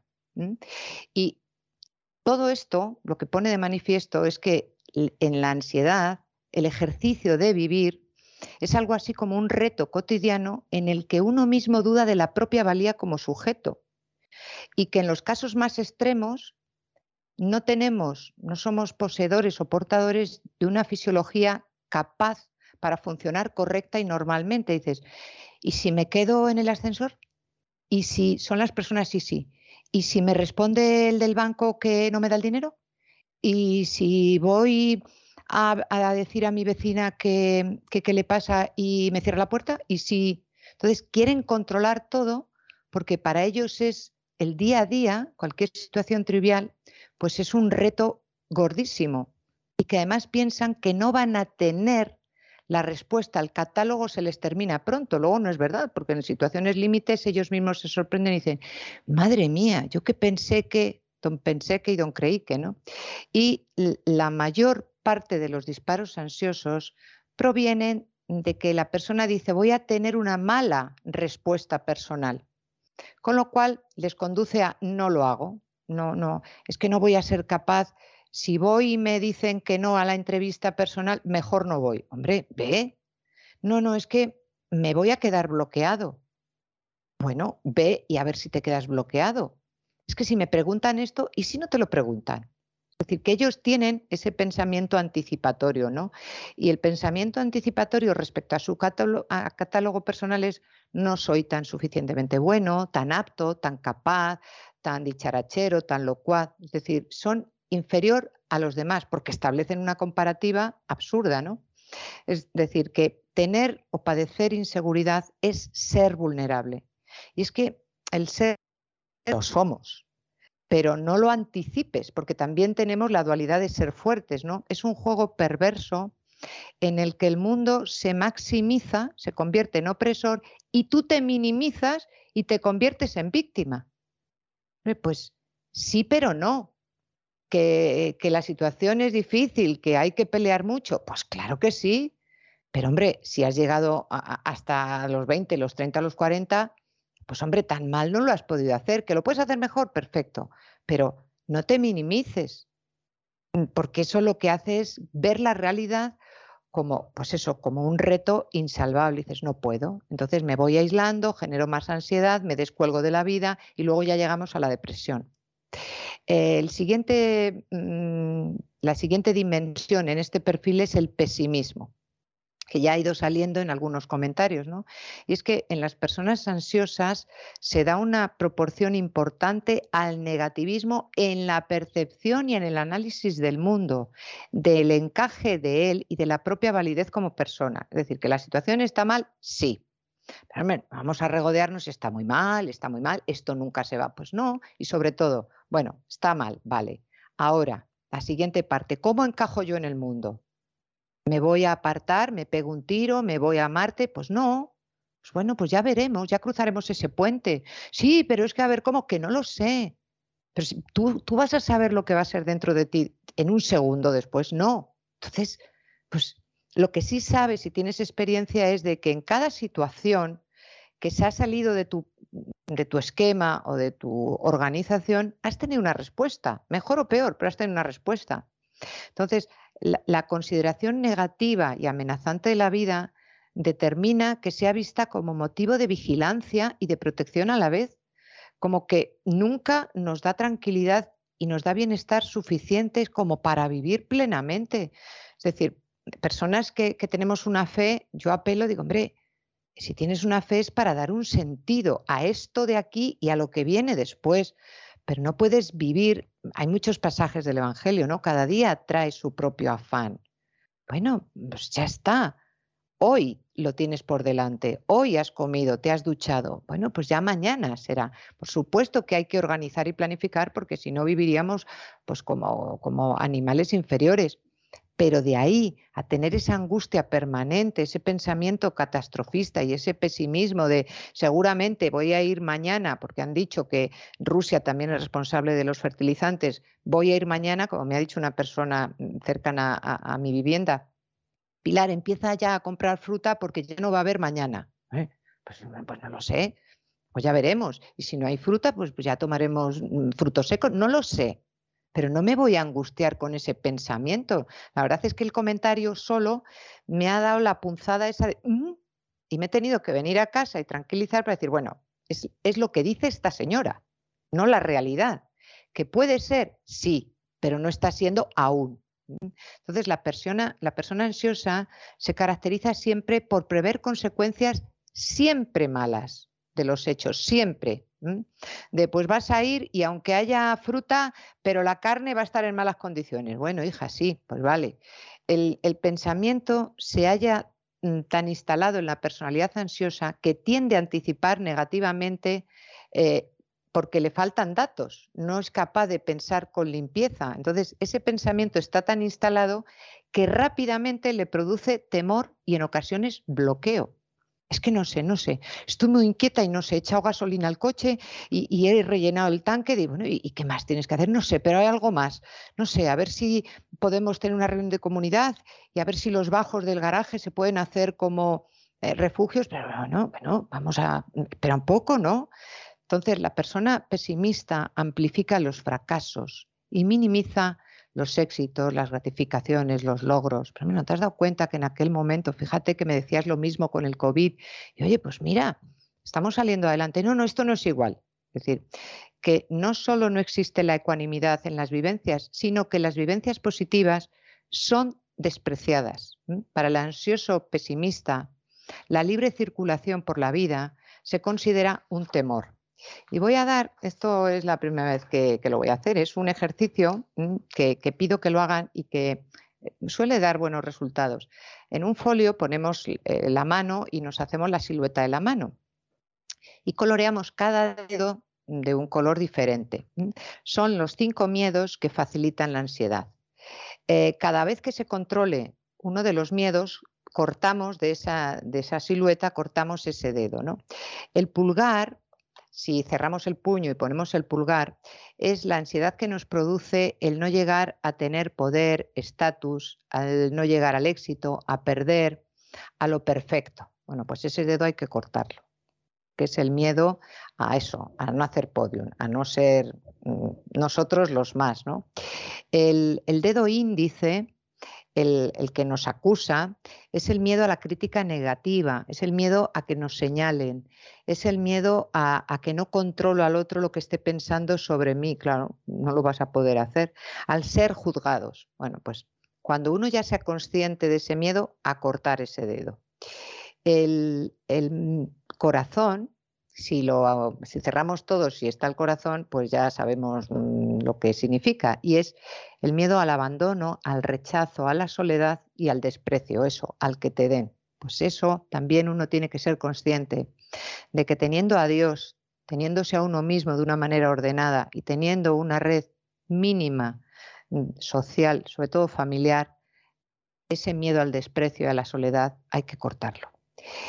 El, el miedo mm, del dedo anular que viene del anillo es el miedo al compromiso, es decir, el miedo al abandono es uno, pero ¿y si me comprometo y me traicionan? Caramba. ¿Y si me entrego y no tengo capacidad y no soy tan suficientemente apto? El miedo a la validez. ¿Y si el otro no soy capaz de generarle bienestar? Bueno, pues es que tienes que comprobar que como ser creado por Dios te da el amor suficiente para querer acompañar y acoger a todos. Y cuando ya te des cuenta de eso, otro miedo que te cortas. Y el, el último dedo, el meñique. El último dedo lo va a tener usted que cortar otro día porque le he dicho que le daba cinco minutillos y, se ha tomado usted doce. Entonces es, así. O sea, que, o sea que, perdón, perdón, No, no, nada, nada. Está usted perdonada si la culpa es mía, que no le tenía que haber concedido ninguno. Pero le tenía que haber dicho dos y si le hubiera dicho dos se hubiera, se hubiera moderado usted más. ¿no? Pero, en fin, es, es, es lo que hay. Bueno, vamos a quedar aquí, pero pero, queda usted emplazada la semana que viene para, para poder continuar con todo esto. Bueno, a mí me lo ha puesto muy fácil porque, en fin, para regalarle una canción hoy, pues yo me he quedado con un bolero que me gusta muchísimo y que se llama Ansiedad y que cantaba muy bien Nat King Cole. O sea que... Hoy era, hoy era, la cosa hoy estaba tirada, vamos, no, no es de esas veces que uno tiene que pensar más, sino que, que, vamos, que salía, salía sola, o sea que, que, esta es la historia que tenemos. De modo que yo le dejo con Nat King Cole, que cada año canta mejor, esa es la, la realidad y nos volvemos a encontrar la semana que viene. Si Dios quiere, hasta pronto, don César. Ansiedad de tenerte en mis brazos palabras de amor, ansiedad de tener tus encantos y en la boca volverte a besar, ansiedad de tenerte en mis brazos, musitando palabras de amor. Ansiedad encantos Y con estos compases absolutamente extraordinarios del bolero Ansiedad cantado por Nat King Cole, Nat el Rey Cole, al que los amigos de Camino del Sur se encuentran muchas veces en el fin de semana, con esos compases hemos llegado al final de nuestra singladura de hoy del programa La Voz. Esperamos que lo hayan pasado bien, que se hayan entretenido, que hayan aprendido, bueno, más que una, dos y tres cosas útiles. Y por supuesto los emplazamos para mañana, Dios mediante, en el mismo lugar y a la misma hora. Y como siempre, nos despedimos con una despedida sureña. God bless you. Que Dios los bendiga. La melodía salvaje y el eco de la pena de estar sin ti.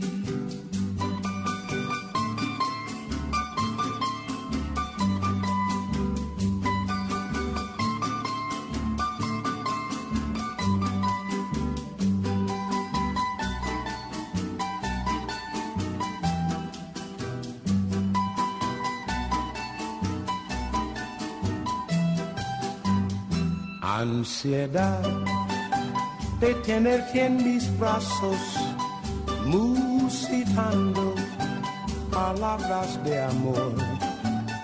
Ansiedad de tener tus encantos y en la boca volverte a besar Tal vez esté llorando. El programa La Voz es una producción de Artorias Incorporated y al amparo del derecho a la libertad de expresión no se hace responsable de las opiniones vertidas en el curso del mismo.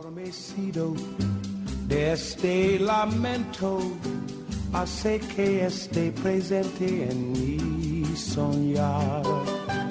Quizás esté llorando al recordarme estreche mi retrato con frenesí y hasta tu oído llegue la melodía salvaje y el eco de la pena de estar sin ti.